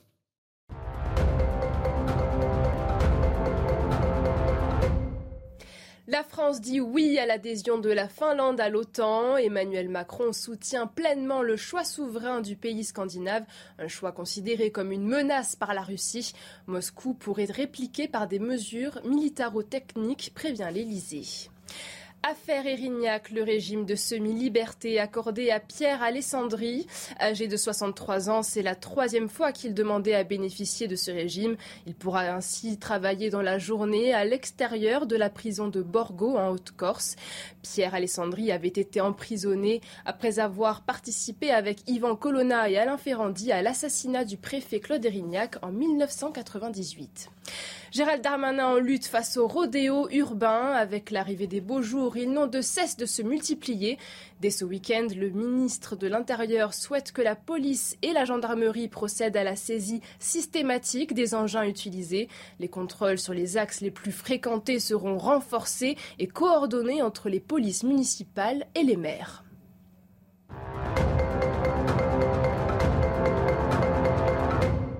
Se retrouve sur le plateau de Punchline Europe 1 et CNews. Et bien sûr, lors de ces législatives, il sera question du pouvoir d'achat, principale préoccupation des Français.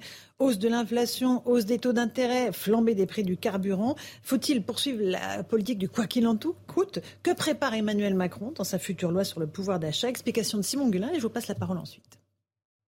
Une loi exceptionnelle pour redresser le pouvoir d'achat des Français. Face à l'inflation, le gouvernement veut agir vite le projet de loi sera présenté en Conseil des ministres après les élections législatives. Le texte prévoit une prolongation du bouclier tarifaire sur les prix du gaz et de l'électricité jusqu'à la fin de l'année, ainsi qu'un dispositif pérenne et mieux ciblé que la remise des 18 centimes sur les prix des carburants. Outre les mesures sur les prix de l'énergie, la prime Macron sera triplée et les charges pour les indépendants baissées. La loi prévoit également une revalorisation des prestations sociales, de même que pour les pensions de retraite. Le chef de l'État veut augmenter le minimum vieillesse à 1100 euros net. Mais pour le patron du MEDEF, le gouvernement ne doit pas surréagir. Enfin, si c'est un nouveau quoi qu'il en coûte, non, je ne crois pas. Encore une fois, dans l'inflation telle qu'elle se présente, il y a des choses qui ne vont pas durer. Il ne faut pas surréagir, il faut tout cibler très précisément. Euh, le refaire le quoi qu'il en coûte peut nous amener euh, malheureusement oui, mais les, mesures de pouvoir d'achat. Enfin, pour aider les plus modestes à se fournir en produits alimentaires locaux, des chèques alimentaires seront aussi lancés dès cet été. Jean-Sébastien Ferjou, le quoi qu'il en coûte peut se poursuivre. Il va falloir des mesures pérennes parce qu'évidemment, la hausse des prix ne va pas s'arrêter là. Elle va durer au-delà de l'été, bien au-delà de l'été. Elle va durer au-delà d'été, mais il ne faut pas se tromper sur les causes de l'inflation. C'est-à-dire que c'est une inflation qui est liée à une série de chocs d'offres négatifs, comme on dit. Il y a une rareté sur le pétrole puisque euh, bah, et notamment sur le diesel, sur les prix du diesel, puisqu'il provenait principalement de Russie. Il y a le zéro Covid en Chine qui provoque des goulots d'étranglement dans les chaînes et des disruptions, enfin dysfonctionnements dans les chaînes de production euh, mondiale. Il y a toute une série d'éléments comme ça qui font qu'il y a une inflation qui n'est pas juste une inflation parce qu'il y aurait une surchauffe euh, de l'économie. Donc bien sûr qu'on comprend que le gouvernement va y répondre pour les plus défavorisés, mais je suis assez d'accord avec ce que disait Geoffroy Roux de Bézieux. Il ne faut pas se tromper ni sur le diagnostic ni sur les remèdes, parce que pris dans l'autre sens, il y a une réalité budgétaire quand même derrière tout ça et qui pourrait in fine se retourner contre les plus défavorisés, parce que s'il n'y a pas de soutenabilité euh, des finances publiques françaises, et on voit bien qu'une ne serait-ce qu'une petite remontée des taux ben, renchérit euh, le coût de la dette, hein, c'est quand même plusieurs dizaines de milliards d'euros qu'il va falloir trouver en plus pour payer ce que nous coûte euh, la nouvelle dette en plus. Donc faisons attention parce qu'il ne faut surtout pas étrangler l'économie ni en la mettant dans une situation où on relèverait trop les taux en provoquant une récession, ni en empêchant les entreprises de vivre, parce que mécaniquement, c'est aussi sur elles qu'on va aller chercher, que le gouvernement va aller chercher les marges budgétaires qu'il n'a plus, lui, euh, en interne. Et en même temps, Charles Consigny, on va avoir besoin de mesures pérennes sur la durée et pas seulement d'actions ponctuelles comme euh, une petite ristourne de 18 centimes qui a complètement été absorbée là par la hausse euh, des prix du gasoil notamment. Moi, je me méfie d'une situation où on est en train d'entrer dans une espèce d'économie administrée euh, qui dit pas son nom. Euh, je suis d'ailleurs surpris que ce soit quelqu'un du profil d'Emmanuel Macron qui nous qui nous amène là, puisqu'il était censé être banquier, libéral, jeune, etc. Et finalement, qu'est-ce qu'on voit, c'est qu'on est dans un état keynésien comme, comme jamais on en a connu en France. Et on observe, moi j'observe en tout cas que beaucoup de Français sont euh, maintenant collectivement, on est drogué à la dépense publique et on a l'impression que maintenant l'argent public, c'est une espèce d'argent magique, qu'il y en a autant qu'on veut euh, et qu'on peut indéfiniment faire des chèques. Enfin, franchement, je trouve que c'est inquiétant et puis je trouve que c'est une manière aussi de, renoncer euh, à faire en sorte, par exemple, que les gens vivent correctement de leur travail que leur travail soit rémunéré suffisamment pour qu'ils puissent faire face euh, par eux-mêmes au coût de la vie qui parfois augmente. C'est vrai que par exemple l'essence est très chère en ce moment, mais moi, je trouve que ce qu'on devrait se demander, c'est comment est-ce qu'on fait pour que les bas salaires augmentent Comment est-ce qu'on fait pour baisser les charges sur les salaires J'ai vu qu'il les baissait sur les indépendants. Je pense que c'est une, une, bonne chose euh, de baisser les charges sur les indépendants, qui sont énormes. Euh, mais, mais il faudrait voir aussi plus, plus collectivement comment est-ce qu'on fait en sorte, mais c'est pas du tout le chemin qui est pris là, euh, de sortir un peu le poids de l'État dans l'économie pour laisser l'économie respirer, laisser les entreprises respirer, laisser les entrepreneurs indépendants respirer, laisser les cadres respirer, augmenter les bas salaires, ce genre de choses. Je vois que c'est pas du tout le trajet qui est pris. Le trajet qui est pris, c'est on continue à peu près comme avant, on change quasiment rien. Et quand ça devient vraiment trop critique pour certains, parce que vraiment ils peuvent plus euh, faire leurs courses, payer leur essence, payer leur euh, électricité, etc. À ce moment-là, on fait un chèque. Ce chèque, il va se traduire en impôts. Et donc, euh, voilà, moi, c'est, c'est, c'est, je, je, je, trouve que là, il y a une espèce d'aiguillage vers un, comme a dit Route Bézieux, vers un nouveau quoi qu'il en coûte. Je me demande jusqu'à quel point c'est tenable et en fait, à quel moment on va nous dire, ah bah désolé, on est augmenté, on est obligé, on est obligé d'augmenter les, impôts. Pourtant, la, la, la, promesse de ne pas augmenter les impôts était une promesse de campagne. Bah, on va voir. Je, demande à voir. C'est vrai qu'on a, un quoi qu'il en coûte qui devait être euh, provisoire, transitoire, qui a l'air de s'installer de façon pérenne Hein, quand on voit euh, les différentes mesures euh, évoquées euh, qui vont perdurer dans le temps. Vous avez il y a un chèque alimentation qui doit arriver. Chèque alimentation, mais qui va être ciblé a priori. Mais c'est vrai qu'il y a beaucoup de mesures. Alors. Deux choses. D'abord, j'ai entendu François Villeroy de Gallo, le président, le gouverneur pardon, de la Banque de France, tirer la sonnette d'alarme en disant en fait attention parce que c'est très séduisant comme option de se dire que la dette s'installe, mais c'est extrêmement dangereux. Et à mon avis, il va quand même falloir passer à la caisse et payer la facture. Par ailleurs, un point d'augmentation de taux d'intérêt, c'est 40 milliards d'euros supplémentaires. Donc c'est absolument euh, terrifiant. Et puis dernière chose, est-ce que c'est toujours à l'État de devoir tout prendre en charge? Ça c'est une vraie question. Est-ce que c'est forcément l'État qui doit prendre en charge? Est-ce qu'il n'y a pas d'autres façons d'envisager les choses? Est-ce qu'on peut pas? Mais il y a plein de possibilités. Je, ne dis pas qu'il faut. Les hein. entreprises? je, dis bah il pourrait y avoir des entreprises, il pourrait y avoir les personnes les plus aisées qui contribuent différemment. Enfin, il y a, peut-être d'autres possibilités d'aménager les choses pour pas que ce quoi qu'il en coûte euh, mortifère s'installe. Peut-être qu'on peut aussi mettre à contribution certains euh, qui n'ont pas été impactés ou trop impactés par la crise, contrairement à d'autres qui en souffrent au quotidien. C'est quand même aberrant qu'on voit aujourd'hui euh, qu'il y a des Français qui refusent, qui, ou plutôt qui n'arrivent plus à tout payer et donc qui arrêtent, arrêtent de changer la couche de leur bébé euh, autant qu'ils le souhaiteraient pour des raisons financières, qui rognent dans leurs dépenses de produits d'entretien et d'hygiène. Il y a quand même un vrai souci en France entre, entre différentes catégories de population. On parle souvent de la France fracturée. Elle est là, cette France fracturée. Donc au bout d'un moment, il faut aussi qu'on se mmh. demande comment on peut être plus solidaire et comment on peut faire en sorte euh, que tout ça fonctionne sans venir mm. forcément complètement euh, euh, toujours assister tout le monde. Charles Non, sur la question, je, trouve que sur la question des salaires et notamment des bas salaires, oui, ce sont les entreprises qui doivent faire le boulot. Il n'y a pas de raison qu'il y ait une, comme ça une, pression à la baisse sur les salaires, une compression des salaires par des méthodes managériales et des méthodes de gouvernance qui font qu'on considère que les salaires sont un coût qu'il faut toujours réduire et rien d'autre. moi, je suis libéral, mais je pense que euh, un libéralisme sain, euh, c'est un libéralisme dans lequel les salariés sont correctement payés pour le travail qu'ils font. Emmanuel Macron propose le dividende salarié, ça vous a pas échappé bah, Ça, le dividende salarié, c'est la, c'est la participation des salariés. ça, non, mais c'est une, bonne chose aussi. je, je trouve que c'est une bonne chose. Après, moi, j'aimerais bien qu'on fasse quelque chose de plus volontariste, mm-hmm. tous ensemble. Euh, une certaine candidate, pendant la présidentielle, proposait une grande conférence annuelle sur les salaires pour mm-hmm. que la France, tout ensemble, les entreprises, les salariés, soient, soient volontaires sur ce, sur, sur cette question-là. Et je pense franchement qu'on a des marges de manœuvre pour baisser euh, les charges. Et ça, on ne le fait pas suffisamment. Un tout petit mot, Pina. Très vite, on aurait peut-être intérêt à se poser aussi euh, sur la dimension des entreprises. Autrement dit, l'intéressement, ça marche très bien quand vous êtes dans un grand groupe. Il se trouve que les plus grands employeurs sont les PME et les TPE qui, elles, ont rarement les moyens de verser un intéressement. Enfin, la question, c'est est-ce qu'on est dans une situation structurelle et oui, on a un vrai problème qui est que la mondialisation est en train de s'effondrer sous nos yeux et qu'il va falloir probablement arrêter de prendre le monde pour un vaste supermarché et de faire du moins-disant social et salarial. Sur cette question-là, personne ne répond et ce pas des qui en plus vont encore augmenter une forme de, de cession entre euh, les, les, populaires et les classes qui se vivent comme étant moyennes euh, et qui ont parfois le sentiment qu'une seule partie de la population est aidée, ce qui n'aide pas non plus à, à recréer créer des vrais sentiments de solidarité. Et je crois que toutes ces questions sont évitées aujourd'hui et c'est bien dommage pour entendre les énièmes euh, antiennes de ce qu'on a déjà entendu il y a 10 ans, il y a 15 ans autour de la baisse des charges, comme si le monde entre-temps n'évoluait pas et comme si aujourd'hui on n'était pas arrivé au bout d'un système. Merci à tous les quatre d'avoir participé à cette émission sur Europe 1 et sur CNews. Dans un instant, je vous retrouve sur Europe 1 pour nos débats de punchline qui se poursuivent. Et sur CNews, c'est Christine Kelly qui vous attend avec ses invités pour Face à l'info. Bonne soirée sur nos deux antennes.